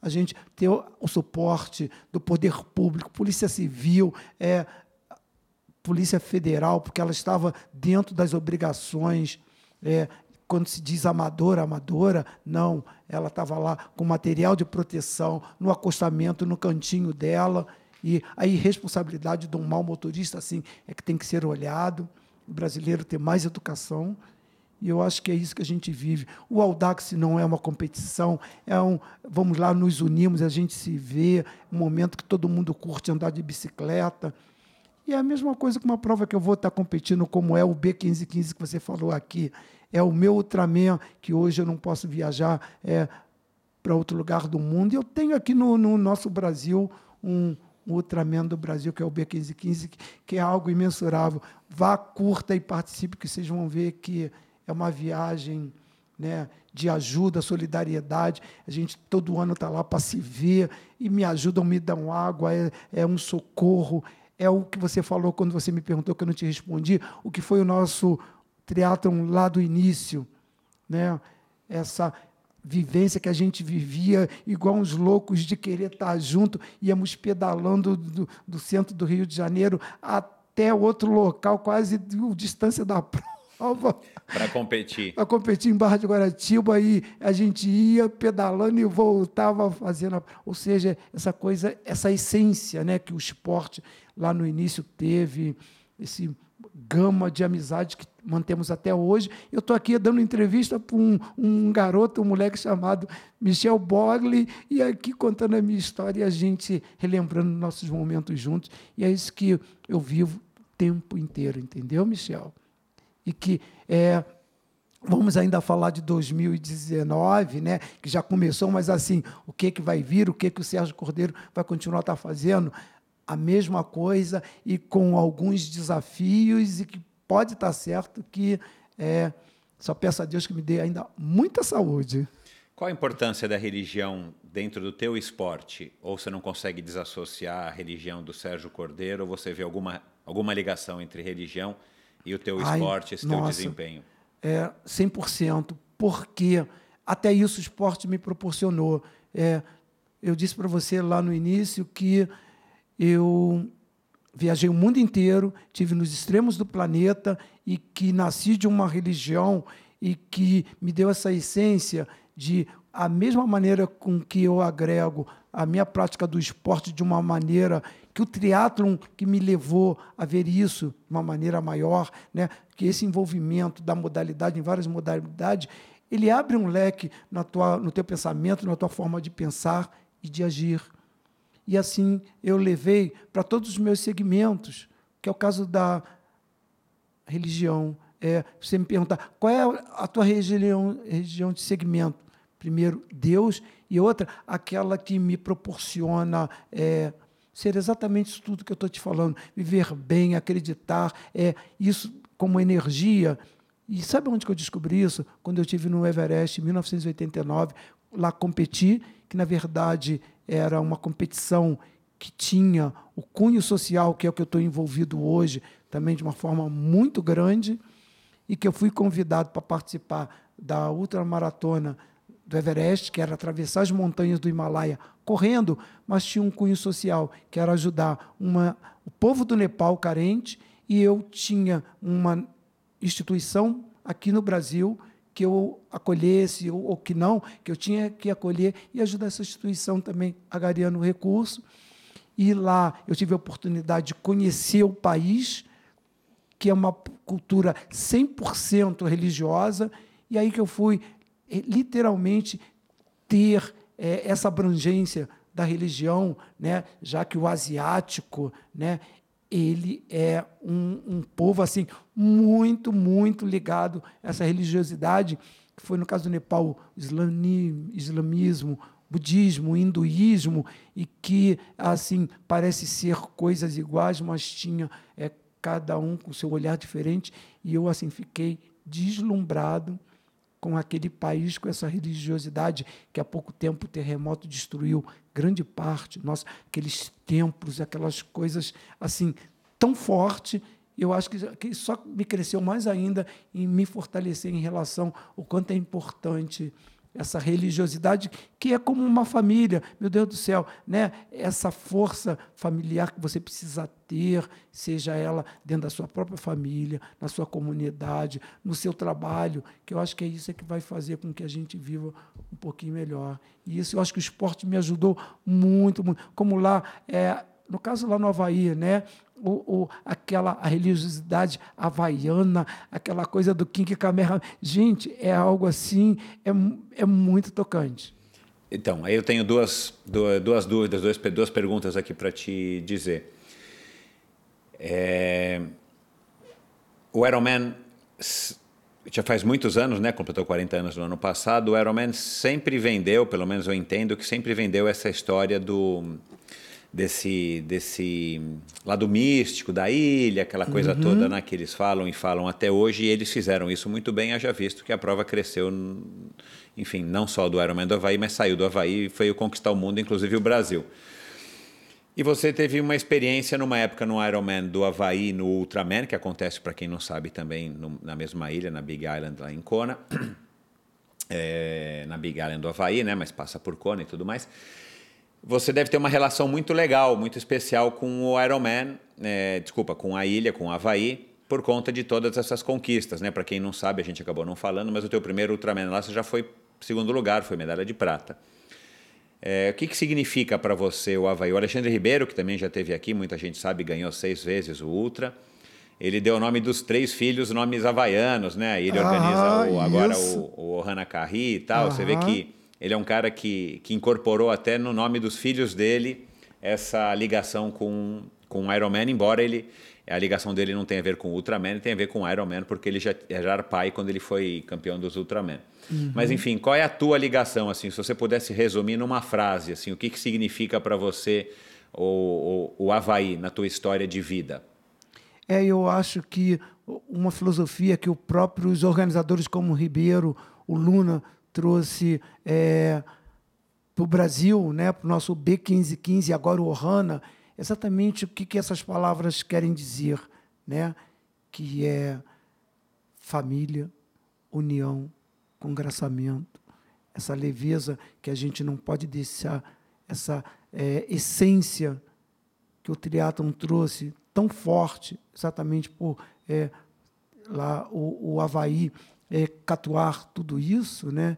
e que eu acho que não deva se perder, para que principalmente o triatlo não perca isso, né? Essa forma, esse comportamento e essa forma de pensamento, né? Tão é, tão cativante, é, de tanta sensibilidade que tem e que para mim assim o Sérgio Cordeiro, eu já tinha ido ah, o Everest, imagina correr a 5.184 metros de altitude, é algo inimaginável, 60 graus de calor. Mas, assim, o Sérgio Cordeiro é, será eternamente o Ultraman, o Havaí. Então, eu acho que é algo que. Tá, o Deca Ironman é uma prova muito maior, suas distâncias, mas o, o Ultraman, o Havaí, nossa, é uma coisa que assim vai ficar eternamente. É, marcado né, na, na minha imagem do Sérgio Cordeiro, ainda que assim, ah, as pessoas, eu canso ainda até de ouvir assim, ah, o corredor, ele fez Ultraman lá no Havaí. que é muito comum, né? É. Isso ainda. É, porque é, você participou de muitas ultramaratonas. É, você... quer dizer, a, como ainda até hoje, assim, a corrida está nesse lastro, Exato. né? Mas assim, as pessoas dizem, ah, ele corre, o Ultraman lá no Havaí. E colocar isso né, como é, filosofia.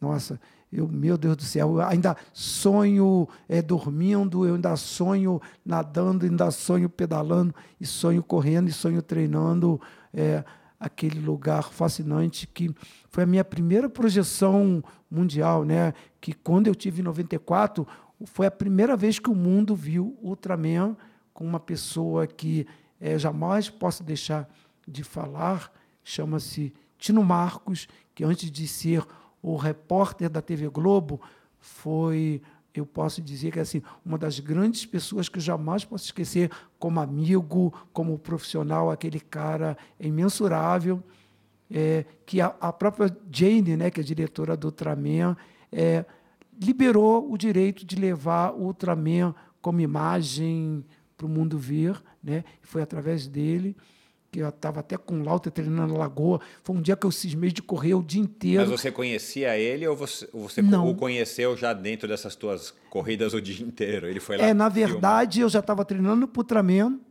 e ele saiu na Globo para fazer um trabalho, matéria. Aí voltou de tarde, estava eu lá correndo, e ele chegou para o Lauter e disse que trabalhava na Globo, que ia tirar as férias, queria correr, inclusive queria correr a maratona de Nova York. Aí ficou uns três meses com a gente. Aí quando chegou na época da viagem para o Ultraman, ele disse que estava indo, que já estava comprado passagem, que ia fazer minha cobertura. Eu e o Lauto ficamos apavorados, né? Que a gente assim, meu Deus do céu, televisão, TV Globo, esse cara, eu vejo esse cara na televisão. Até lá, até então já via televisão, né? Porque minha época de moleque não via televisão, não existia, né? Eu falei, gente, falei, Lauto, ferrou. O que, que nós vamos fazer agora? TV Globo, essa bombar. E né, isso, na verdade, acho que foi um dos grandes motivos eu ter conseguido a medalha de prata no Ultraman, que imagina o cara ali do meu lado, eu imaginando, caramba, o que, que nós vamos fazer? Muito pelo contrário, ele foi assim, como pessoa fantástico na dificuldade, principalmente na corrida, né, que eu tinha que tirar e Ele estava filmando como parte da tua equipe ou ele foi como imprensa? foi como imprensa, entendeu? E é isso que quer dizer, é na hora H, quando ele viu é, essa condição de estar lá brigando para ganhar a prova e a gente tentando se ajudar e o, né, eram 84 quilômetros, sol escaldante, ele tirou a roupa, largou o microfone, imagem e me ajudando, correndo comigo, incentivando. Eu acho que esse mil, 1994, esse segundo lugar, é com certeza, não sei se ele vai ter oportunidade de estar ouvindo isso, é, ele deve dividir essa glória, essa vitória com ele. Claro que ele tem total certeza. E assim, nossa, o mundo conheceu o triatleta Sérgio Cordeiro, o Ultraman Sérgio Cordeiro. Acho que foi assim o, o ponto de partida para que o mundo, quando eu cheguei além disso, que eu cheguei no circuito mundial da Utah, todo mundo assim, caramba, aquele brasileiro do Ultraman, Cordeiro corre descalço. Isso já era uma situação, as corridas de rua, os triatlos que eu participava, dali por diante minha vida mudou da água para o Sérgio, você falou da, do congraçamento, dessa história né, do, do triatlon dos anos 80, que era onde eu, onde eu queria chegar, essa tua, essa tua, saber essa tua visão. E aí você falou que o Alexandre está trazendo isso para o Brasil também, já primeiramente através do UB, que é o Ultraman brasileiro, já acontece acho que há quatro, cinco anos, né, se não me engano. E agora ele trouxe no ano de 2018, trouxe não, ele criou um evento chamado Hana Carrick, por sinal muito bacana, é, que um distâncias que eu acho excepcionais, acho que o Alexandre acertou em cheio nas distâncias. Uhum. Para quem não sabe, eu vou colocar os links de tudo que a gente está falando aqui no post do episódio de hoje. Mas é nada 5, pedala 500 e corre 50, não é isso? Exatamente. E a, a, prova que aconteceu no ano passado foi uma prova meio, prova meio teste, né? Eu acho que a gente pode chamar assim. E que ele traz essa história de que o, esse, ele tenta resgatar isso, que eu sei que o Alexandre valoriza muito, justamente porque ele foi criado, entre aspas, no Ironman do Havaí e no Ultraman. Será que é possível a gente ter isso? Claro, o Hanakari, ou um B, ou uma prova aqui, uma prova ali, um Deca no México, a gente tem, mas a gente trazer isso de uma maneira massificada, como foi o triatlon no começo, desde, desde que o triatlon surgiu, né, em 78, 79, é, e que foi nessa época que você ingressou nos anos 80 e 90, você acha que é possível, com toda essa tecnologia, com toda essa disseminação da informação e com todo o crescimento do triatlon, né? Porque é, o triatlon cresceu muito, ele ainda é um esporte muito pequeno, perto de muitos outros esportes, mas ele cresceu muito daquela época que, que eu competia e que eu te conheci e tudo mais. A gente ia para uma prova, a gente sabia todo mundo que estava inscrito na prova, né? A gente ia treinar, tanto em São Paulo quanto no Rio de Janeiro ou qualquer outra cidade do Brasil, você praticamente conhecia todo o triatleta da sua cidade. Hoje em dia não, hoje em dia a gente, numa cidade como São Paulo, como o Rio, as coisas se espalharam, tem gente na Zona Sul, na, na Zona Norte, na Zona Leste, tem gente na Serra, tem gente na praia, tem gente ali, tem gente lá.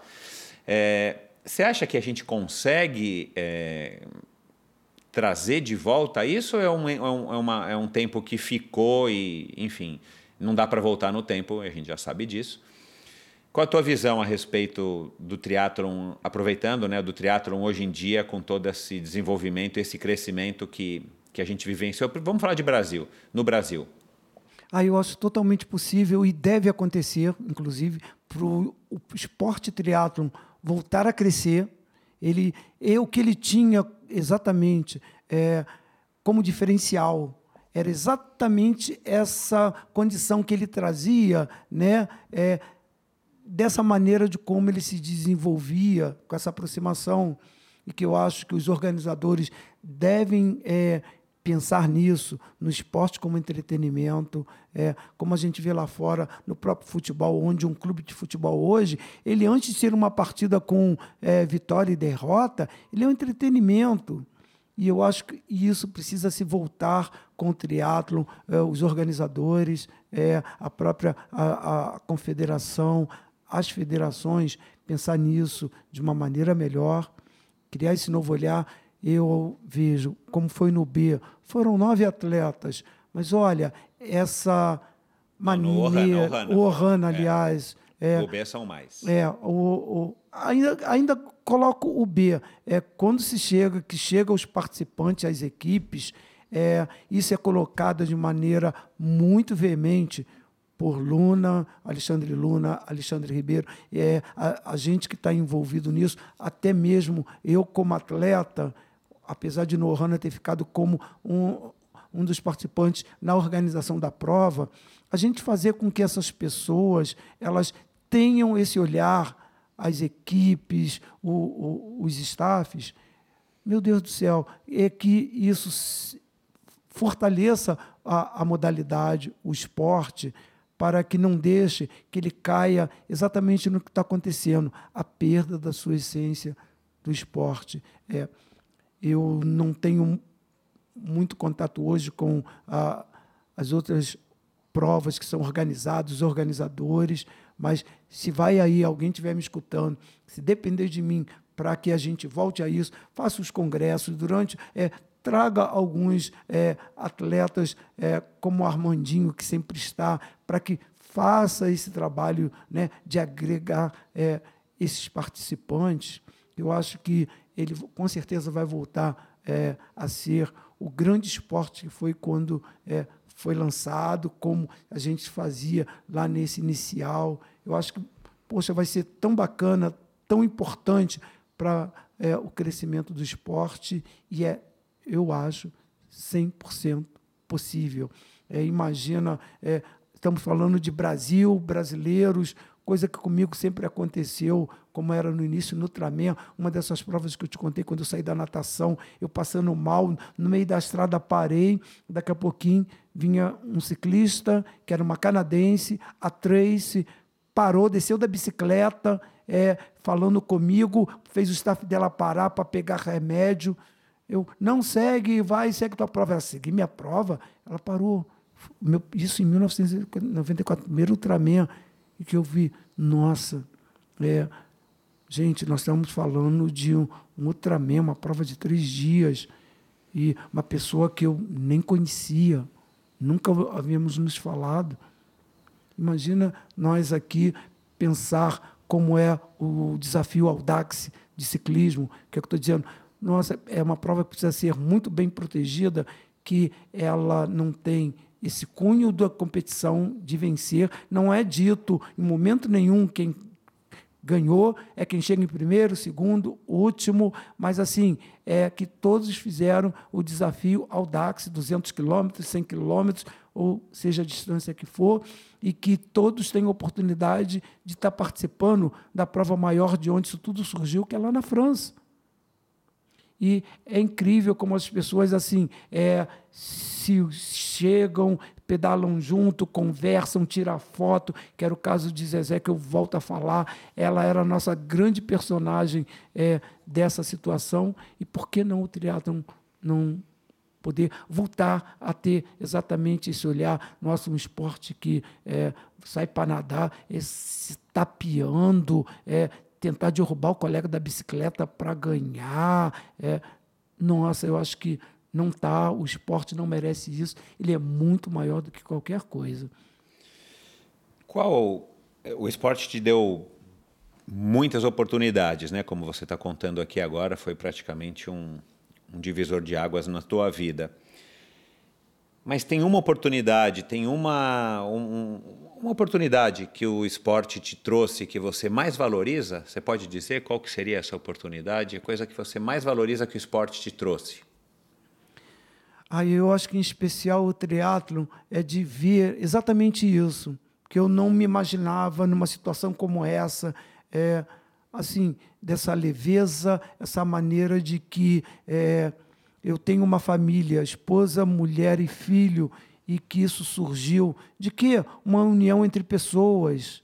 É, eu vivo maravilhosamente num programa de qualidade de vida numa cidade e que houve é, exatamente isso, esse agregar de trabalhos juntos, onde eu não sou médico, mas eu tenho alguém da saúde que pensa e temos que estar juntos. É, e assim eu acho que é, é o esporte e é para mim. Eu acho que esse foi o meu maior ganho de toda a minha vida, é a maneira com que dinheiro, posição, valor, vitória, é, viagem, viagem, me chamam de Ultraman.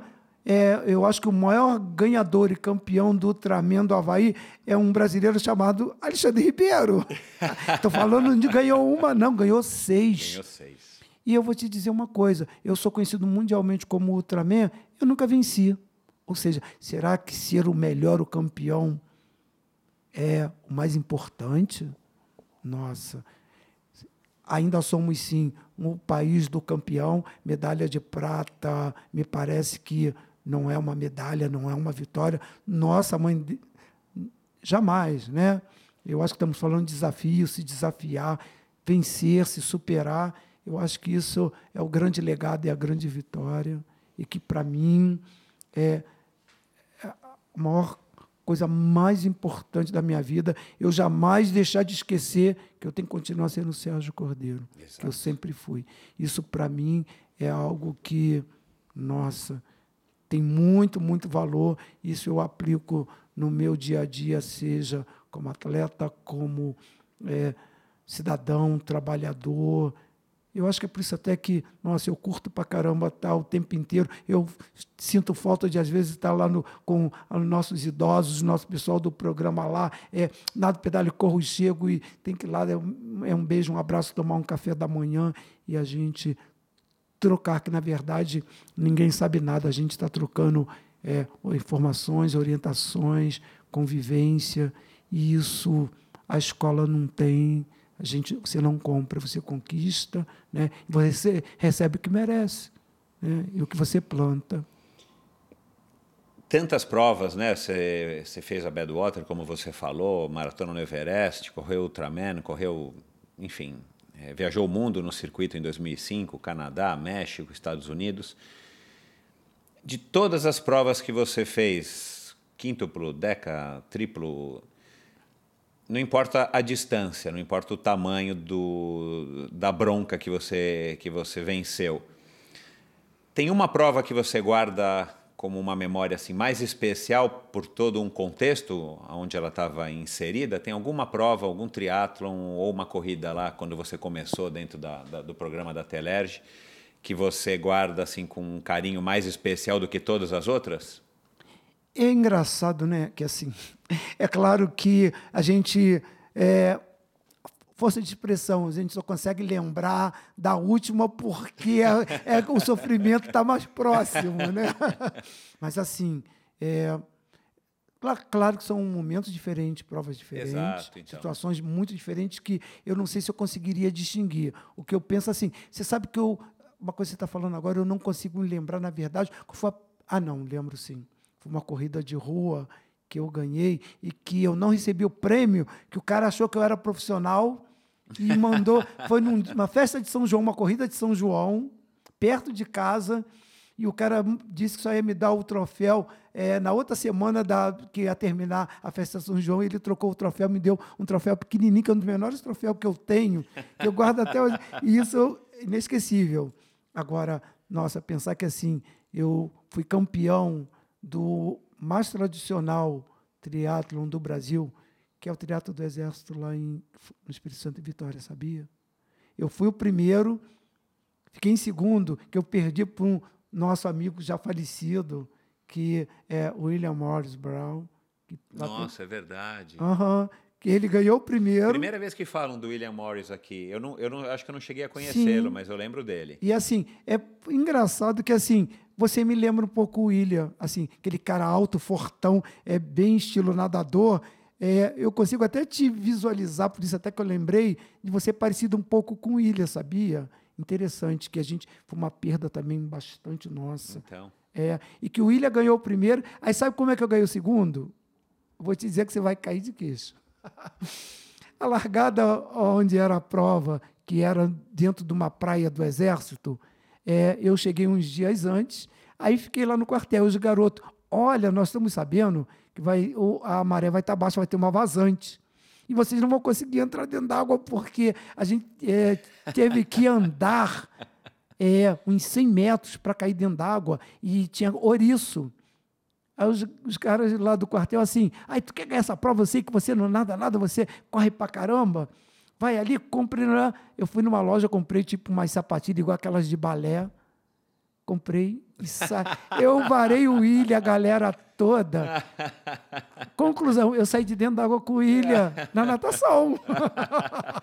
Mas foi mais uma corrida do que uma natação. Natação. E você entendeu? Conclusão, saímos junto no pedal, no pedal no bolo. Chegou na corrida, o que aconteceu? Eu ganhei o William. Olha que Deus, eu tenho um bom lugar. É assim, é uma lembrança, um triatlo tradicional, que é o mais antigo triatlo do Brasil, né? Ainda é em evidência, que é o único triatlo que ainda continua acontecendo, um dos primeiros.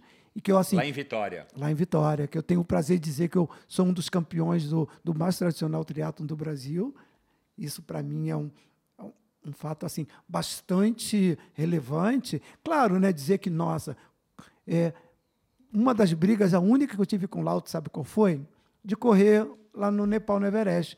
O Lauto, é, não vou te treinar, você tá maluco? Ele não foi comigo, porque. Isso é, cara, como é que você vai correr a 5 mil metros de altitude? Primeiro que eu não sabia que era, se tratava de é, correr lá na altitude.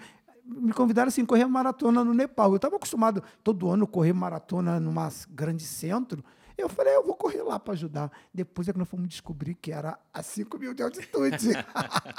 que bom que não tinha Google na época, ah, né? Porque senão provavelmente você poderia ter você imagina, desanimado aí. Imagina né? um Sérgio Cordeiro que está acostumado com um Rio de Janeiro de calor Exato. de 40, 40, então. que foi o que aconteceu agora é, é, mês passado, em dezembro. Nossa, no, eu corri na estrada lá, estava acho que uns quase 50. Eu me lembrei logo, logo do, do Vale da Morte, entende? Então. Mas assim, eu acho que é, todo esse trabalho que me levou né, a me tornar um voluntário do INCA. Hoje eu sou doador, faço as campanhas para a gente é, buscar leitinho para as crianças com câncer, que é um trabalho fantástico pelo ultramaratonista Márcio Vilar, que a gente mantém. Né? Eu acho que isso é. E o atleta sangue bom do Hemorrio, que sou doador, faço as campanhas, a gente pede as pessoas para doar. Isso hoje eu faço, inclusive, na minha cidade, chamo para doar, eu dou meu sangue, faço a campanha e a gente busca com nossos amigos, atletas, para que faça esse trabalho, né? Que eu acho que esse é um outro lado que o esporte é uma ferramenta é, de extrema relevância. A gente estava falando em relação à educação, a trazer as nossas crianças, primeiro, atividade física, e a segunda, ter o esporte como ferramenta para uma melhor educação. Eu acho que é esse lado social, né, que tem sido a gente é, arrecadou agora final de dezembro foi o que o último passagem do, do Marcinho que era chegar a 15 toneladas, né, 15 mil é, quilos e isso conseguiu se alcançar e é um trabalho que a gente faz aí todo ano. Já corremos é, Rio, São Lourenço, Rio Aparecida, é, e a gente passa por essas cidades não só para arrecadar, mas assim, né, criar essa concepção de a gente fazer esse trabalho que, para essas pessoas que precisam, nossa, você falou de como é, eu me movo, me alimento. Eu não estou fazendo bem para ninguém, não. Que isso me faz melhor de deitar e, e dormir e que eu estou livre. Nossa, o índice hoje, né, problema com câncer, essas doenças crônicas que vêm alarmando o mundo. Meu Deus do céu. Acho que isso para mim assim é um outro lado muito, muito que me deixa tão melhor, tão melhor. Né? Nada melhor do que você é, saber que contribui para que isso se propague, que é o que eu faço hoje. Prevenção, a gente orienta, faz as campanhas contra câncer de mama, próstata. Eu não me canso de alertar o pessoal do nosso programa, é, exijo, se a gente não consegue via saúde fazer essas campanhas, eu mesmo vou lá e fomento, que é muito legal. Ah, vamos lá todo mundo, outubro rosa. Mas o mais importante é com que isso realmente a população se conscientize, né? Claro, sem dúvida. Sérgio, você foi um cara que treinou muito quando você ainda era no início do triatlo e tal com o Lauter, porque era uma época que a gente treinava mais, né? tinha menos conhecimento e o triatlo era um esporte recente. Você foi um cara, claro que para treinar para um deca, para treinar para um quíntuplo, você tem que ter um volume é, grande.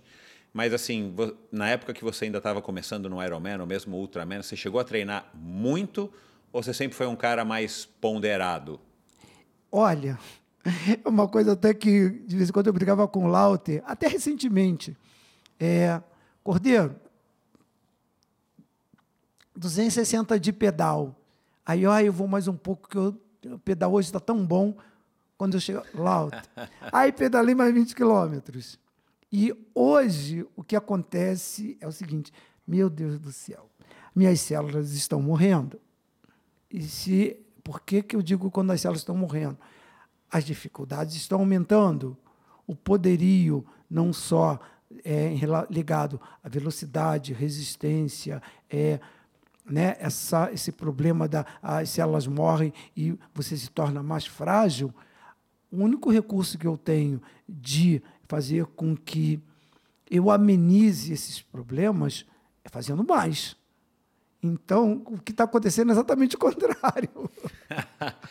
Você está treinando mais? Eu estou treinando mais, porque assim, eu qual não a tua rotina? dou... Vamos supor, qual é a tua rotina num dia comum? Da tua vida, independente do próximo desafio, não na véspera de um, de um, de um DECA, mas qual que é a tua rotina, assim, num dia normal? Você acorda muito cedo, você vai pedalar É, primeiro, você isso. nada? Qual é a É. tua rotina? É, quer dizer, depende muito desse planejamento, né? Quando você tem uma planilha é semanal e vai se acoplando é, a modalidade, é, principalmente uma grande corrida com um grande ciclismo, com uma natação, né? A natação é- ela vem no sentido de não só treinar, mas também dar fazer um trabalho de recuperação, né? Poucas vezes se faz as três modalidades e com grande intensidade. Quando você Mas tem... você treina as três modalidades todo dia Não. ou não mais? Não, Mas já chegou mais. a treinar? Já cheguei a treinar. Você faz o quê? Um esporte por dia, duas modalidades? É, em geral, duas modalidades. E quando faço as três, é é uma natação bem curtinha, no meio, no finalzinho, realmente só para dar uma. Que eu, nossa, a natação, como ela né, é, um, é um, um esporte, saúde, é, ainda que com grande intensidade, mas ela ainda consegue É. ser dos três, e assim, de uma maneira geral. É o menos agressivo, O né? esporte Claro. menos agressivo, o esporte saúde, né? Mas, assim, é as grandes longas, principalmente finais de semana. É, Mas você acorda de madrugada? Você é algum- normalmente cinco horas, é hora. Assim, o meu corpo, ele não tem jeito. Se eu for dormir Desperta, é. quatro horas da manhã, cinco horas eu acordo. É, né? É não hábito, né? Uma tem vida- jeito, né? E assim, eu não sei se é minha vida saudável. Eu nunca é, me voltei a, a, a vício, bebida, assim, essas coisas que, assim, praticar esporte, não, nunca Você foi vive realmente... esse estilo de vida, né? É, o É, seu estilo, na verdade. É, né? na verdade foi o meu estilo de vida. Aí você, você pedala de manhã, resolve logo Isso. o mais demorado, né? o mais longo. É, a não ser assim, o que acontece muitas das vezes de eu fazer um pedal um pouco mais tarde e tal, que assim, às vezes eu tenho algum evento, como eu tenho amanhã, é, um, um- um- grande café da manhã com a minha turma, que eu vou lá, é, fazemos esse trabalho, coisa no máximo uma horinha, depois eu saio para o meu treino, vejo como estão as coisas, é, meu WhatsApp sai bombando para ver como estão as coisas, as soluções, ou não sei, um bate-papo com o meu secretário, com o prefeito, esses trabalhos socioassistenciais que também são fundamentais. E aí você chega do rotina. treino e, e assim, já emenda um segundo treino ou você almoça, vai é, trabalhar? dependendo quando está nessa proximidade do, do evento, aí é que é assim, né? Esse, esse trabalho, é, como estamos agora em janeiro, daqui a praticamente a um mês eu tenho a- às 12 horas em Niterói, que é uma corrida que vai começar 8 horas da noite e termina 8 horas da manhã. É 16 e 17. Aí sim, aí eu tenho um trabalho com um pouco mais de sobrecarga na corrida, a gente dá uma aliviada com o ciclismo, né? E o que, que eu estou fazendo? Dois meses depois, já vem o B515, que vem as três modalidades. Aí é um ciclismo com mais peso, com mais subidas em função. Isso é uma prova que vai sair e chegar na cidade de Ubatuba, indo na Serra do Piloto, que é uma baita de uma Belo serra. desafio, é, é, realmente é um, um triatlo desafiante, né? Você troca o Sérgio Cordeiro aos 65 pelo Sérgio Cordeiro aos 35? É, eu assim, é, quando você bate em 60, tá, meu Deus do céu, é, você acorda, tá mudando. Ai, que eu não estou correndo para 3 por quilômetros. É, essas coisas, né, que, claro que a natureza nos leva a essas mudanças e que não tem volta, né? Exato. Os problemas crônicos, eles é, infelizmente eles ficam, mas assim, o que faz é você fazer com que é tá, se você tem doenças crônicas, seja pressão alta, diabetes, é, você vai viver da insulina, você é, vai viver de tomar remédio para pressão alta, meu Deus do céu, acabou.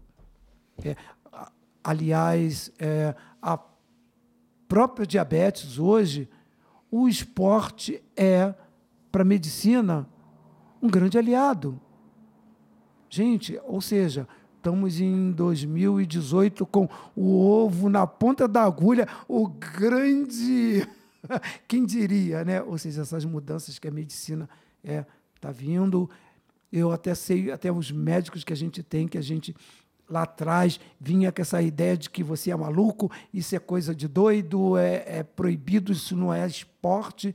E hoje, né, a nossa grande luta chama-se a grande doença crônica, sedentarismo. É, por incrível que pareça. Por incrível que pareça. né? É a pior doença, porque ele leva a, a diversas situações. Então, eu acho que é por aí, né? E que, para mim, só espera que Deus me dê muita saúde. E quando eu ver, meu, eu estou deitado lá dormindo para a vida eterna e eu nem vejo. Não, mas isso ainda está longe. É, um, você tem um sonho ainda do ponto de vista esportivo que você, que É, você tenho. gostaria de conquistar? Que é isso que eu ia dizer, que é agora para esse nosso 2019 é me tornar bicampeão do Deca Ironman clássico. O que que é o Deca Ironman clássico? O que que é o Deca Ironman? São 10 Ironmans. Ironman nada, 3.800, pedala 180 e corre 42 uma maratona. O Deca Ironman é 10 vezes isso. E o clássico? Um por dia. Não, é nadar. Em vez de 3.800, 10 Ah, vezes, 38 mil. Ah, quilômetros entendi, ao contrário, certo. que é, se você olhar na listagem do DECA no México, que acontece anualmente, ele tem os dois formatos, exatamente para facilitar o participante. E que no DECA clássico, você não vê nomes. No, no DECA comum, tem uma lista enorme. Você imagina nadar 38 quilômetros num lago, sem parar, dá praticamente dois dias de natação, e depois, num circuito de 6 quilômetros, que é volta a um lago, 1.800 quilômetros. Aí, para finalizar, você vai, vai correr 10 maratonas, 422 quilômetros, num circuitinho que é uma volta de 3 quilômetros, onde você vai ficar do rodando céu. 422. E para o Sérgio Cordeiro, que tem uma medalha de prata em 2007, bronze e prata, bronze em 2010 e prata em 2012, eu não- ainda não consegui ganhar o clássico, que é exatamente eu tenho um segundo Então e um esse é o terceiro. teu sonho. Esse é o meu primeiro sonho rápido é de daqui E qual que é o outro pouquinho, Assim, Por que, que tornar não fazem um Deca no Ironman do Hava- no- na Ilha do Havaí? Seria sensacional, Nossa, né? olha, seria algo assim Porque mensurável. você não precisa ter uma pista de 1.800 quilômetros, não precisa ter uma pista de 420. É. Você pode fazer em, em percursos mais curtos. É, Né? Seria um sonho, né? Você Seria um realizar sonho. um Deca e no Havaí. no, no, no, no Havaí, que tem É, essa história Seria tão... assim fundamental. E o outro assim, mais pelo lado pessoal, profissional, é realmente tornar o projeto Magela Longevidade, a gente colocar ele como lei, a lei a nível de ministério, porque é a informação que eu tenho do Ministério da Saúde, é, na- nível de estado e nacional, de que no formato a qual a gente está desenvolvendo, ele não existe no país. Que é o quê? É você quando você fala em prestar é, né, serviço ou trabalhar qualidade de vida, saúde, você tem que trabalhar as esferas conjuntas, juntos, que é saúde, assistência, educação. E isso a gente está tentando ainda é, colocar em prática de uma maneira mais convincente para tornar um, um país, ou pelo menos a nossa cidade, uma cidade mais saudável. Entende? E isso é uma coisa que a gente vem brigando. Eu conversando o nosso prefeito, Rafael Tubarão, que, nossa, quando ele comprou isso, aceitou e viu que esse trabalho é, desses profissionais dessas áreas seriam fundamentais e está apostando é uma coisa que eu estou deixando aqui, porque assim é preciso que o país pense nisso, né? que só a população que hoje depende de um plano de saúde principalmente os serviços socioassistenciais, que o nível de pobreza no, no país foi o dado que teve no final do ano, em dezembro, de que está aumentando a pobreza enormemente. Meu Deus do céu! E eu não sei como é que o nosso presidente, é, ele que acabou de A assumir... bronca é grande. A, bronca, é grande. E a gente vê aí nossos jovens aí, armas em punho, pesadas, como isso vai se resolver, entende? E eu acho que o nosso esporte ainda pode ser uma grande mudança. Ele dentro da Tomara. escola. Tomara. Bom, Sérgio, foi um prazer. É, acho que deu para todo mundo ter uma noção, uma breve noção aí da tua história, né? Porque aqui a gente poderia ficar conversando por horas e horas e horas a fio. Olha, eu, eu, sem te interromper, a gente ia ficar aqui 40 anos. Mas que fica a expectativa do teu livro, eu já me coloco aqui à disposição para estar te ajudando a fazer essa divulgação. Eu acho que a gente pode marcar uma segunda oportunidade para a gente, de repente, abordar assuntos específicos, de repente até usando é, a interatividade das redes sociais hoje em dia para que as pessoas mandem perguntas e dúvidas e questionamentos, porque você é uma enciclopédia do triatlon, uma enciclopédia do, do, das ultradistâncias e com certeza quem está nos ouvindo agora que está super curioso né, para conhecer um pouquinho mais. E para quem está curioso e, e, quer já procurar um pouquinho nas redes sociais e tal, você disse que tem conta no, no Instagram, né, como Sérgio Cordeiro, no Facebook, Sérgio Cordeiro Ultra Triathlon, é isso? Isso. E você tem o um site ultracordeiro.org. Vou colocar também os links no post do episódio de hoje. Manda um recado aí, um último recado nesse comecinho de ano aí para todo mundo que está nos ouvindo, para a gente encerrar hoje a, o bate-papo. É, eu acho que antes de mais nada, né, esse 2019 estamos começando com mudanças, é pensar que desejar feliz 2019, isso só vai ser possível se nós pensarmos em todos nós brasileiros mudar é, nosso comportamento, nosso pensamento, é, trabalharmos para isso, isso é fundamental. Se Deus quiser, eu consiga me tornar bicampeão desse Deca Ironman, que assim seria o meu sonho mais próximo, né? E dizer assim, foi um grande prazer. É, vocês que estão aguardando o livro, mas assim que é coisa melhor do que, é, em vez de ler, é, tá eu estou aqui descrevendo, a gente está viajando, é, uma história que é um privilégio. Te agradecer essa oportunidade que até inédita, né, Michel? E então. que assim não se está se falando, fazendo uma entrevista. Estamos aqui, eu acho que desabafando esses momentos que a gente viveu junto ao esporte e agora conversando, né? Lembrando de, desses momentos que envolve tantas pessoas que fizeram e fazem parte disso hoje pessoas como que eu tenho como Diogo Donadoni que está aí é é o meu amigo de triatlon que eu diria que é o meu parceiro meu patrocinador né que na verdade são todos meus amigos ao seu espaço A a prefeitura de Magé que é respeitando um cidadão chamado Sérgio Cordeiro. É eu aos 65 anos, Michel, dizer que eu sou profissional de esporte, a gente diz profissional de esporte, cara que vive profissionalmente, compete, que ganha dinheiro com esporte. E imagina hoje uma cidade estar tá preocupada é, com isso, com o cidadão e com um atleta. Eu acho que é algo a se pensar. Né? A gente que vem falando tanto em é, o esporte, né? ir mais além do que o, o jovem pensar que a vida é curta, de que tem que ganhar muito, viver isso intensamente rápido. E a gente está vendo que hoje tem grandes exemplos, que é o que eu lembrei aqui agora o nome, Arlene do vôlei, né? Que ela, Arlene está no. Meu Deus, não me lembro qual é o time de vôlei agora. Como líbero, uma excelente profissional atleta que a gente tem informação, e, e muitos outros aí que chegaram a, a um, um grande ponto, o próprio Juan do Flamengo, chegou lá aos seus 40. Eu acho que é isso que tem que se pensar, né? É, que seja também no esporte, mas uma vida longa e melhor para todos nós brasileiros ou para o mundo, que eu acho que ainda essa dificuldade que se vive aí, que essas imigrações desesperadas, né? E te agradecer por essa oportunidade. Na verdade, eu não contei minha história, eu estou aqui desabafando, revivendo a minha vida. Não tem coisa melhor. Que né? bom. Que legal, Nossa, cara. Muito feliz assim. É, na verdade, foi mais uma injeção de ânimo, uma energia que o Sérgio Cordeiro obteve que vou precisar ainda muito, viu? Um grande abraço, um beijo a todos e olha, continuem assistindo, ouvindo através do Endorfina as nossas vidas, que ainda vem muita coisa por aí, viu? Bacana, cara. Um bom ano para você, boa sorte nos treinos, nos próximos desafios. E sempre que der, vai mandando notícia que eu ajudo a divulgar aqui os seus títulos e as suas conquistas e as suas aventuras. Pois é, pessoal, mais uma conversa interessantíssima. Que figura esse Sérgio Cordeiro.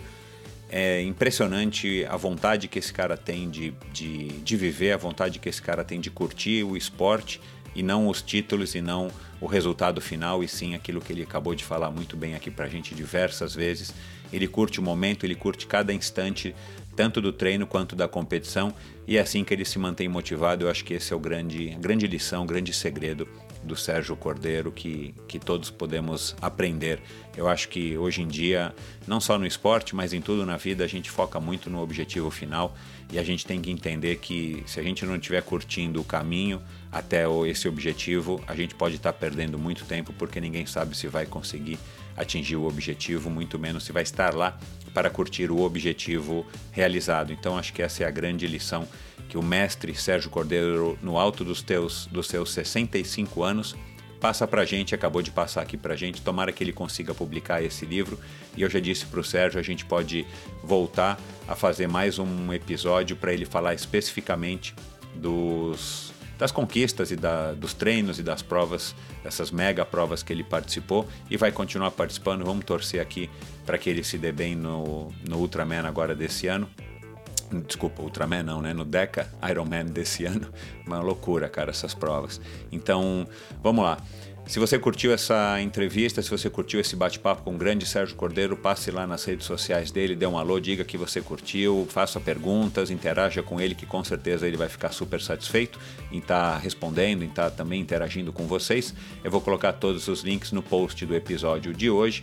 E é isso, pessoal. Um abraço e até a próxima semana com mais um convidado do Endorfina Podcast. Bons treinos e até lá.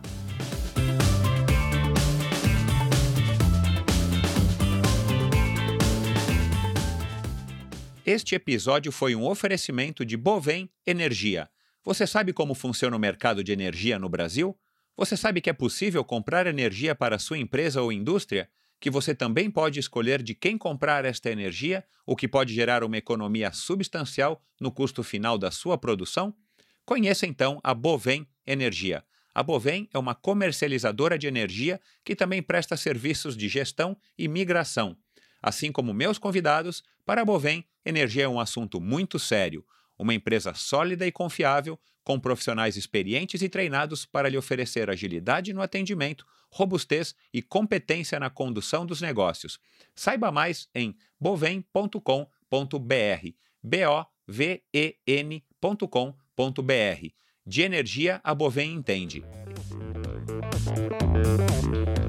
Obrigado por ouvir esse episódio do Endorfina. Acesse o endorfinabr.com, vá no post do episódio de hoje para conhecer um pouco mais sobre o meu convidado e alguns assuntos abordados em nossa conversa.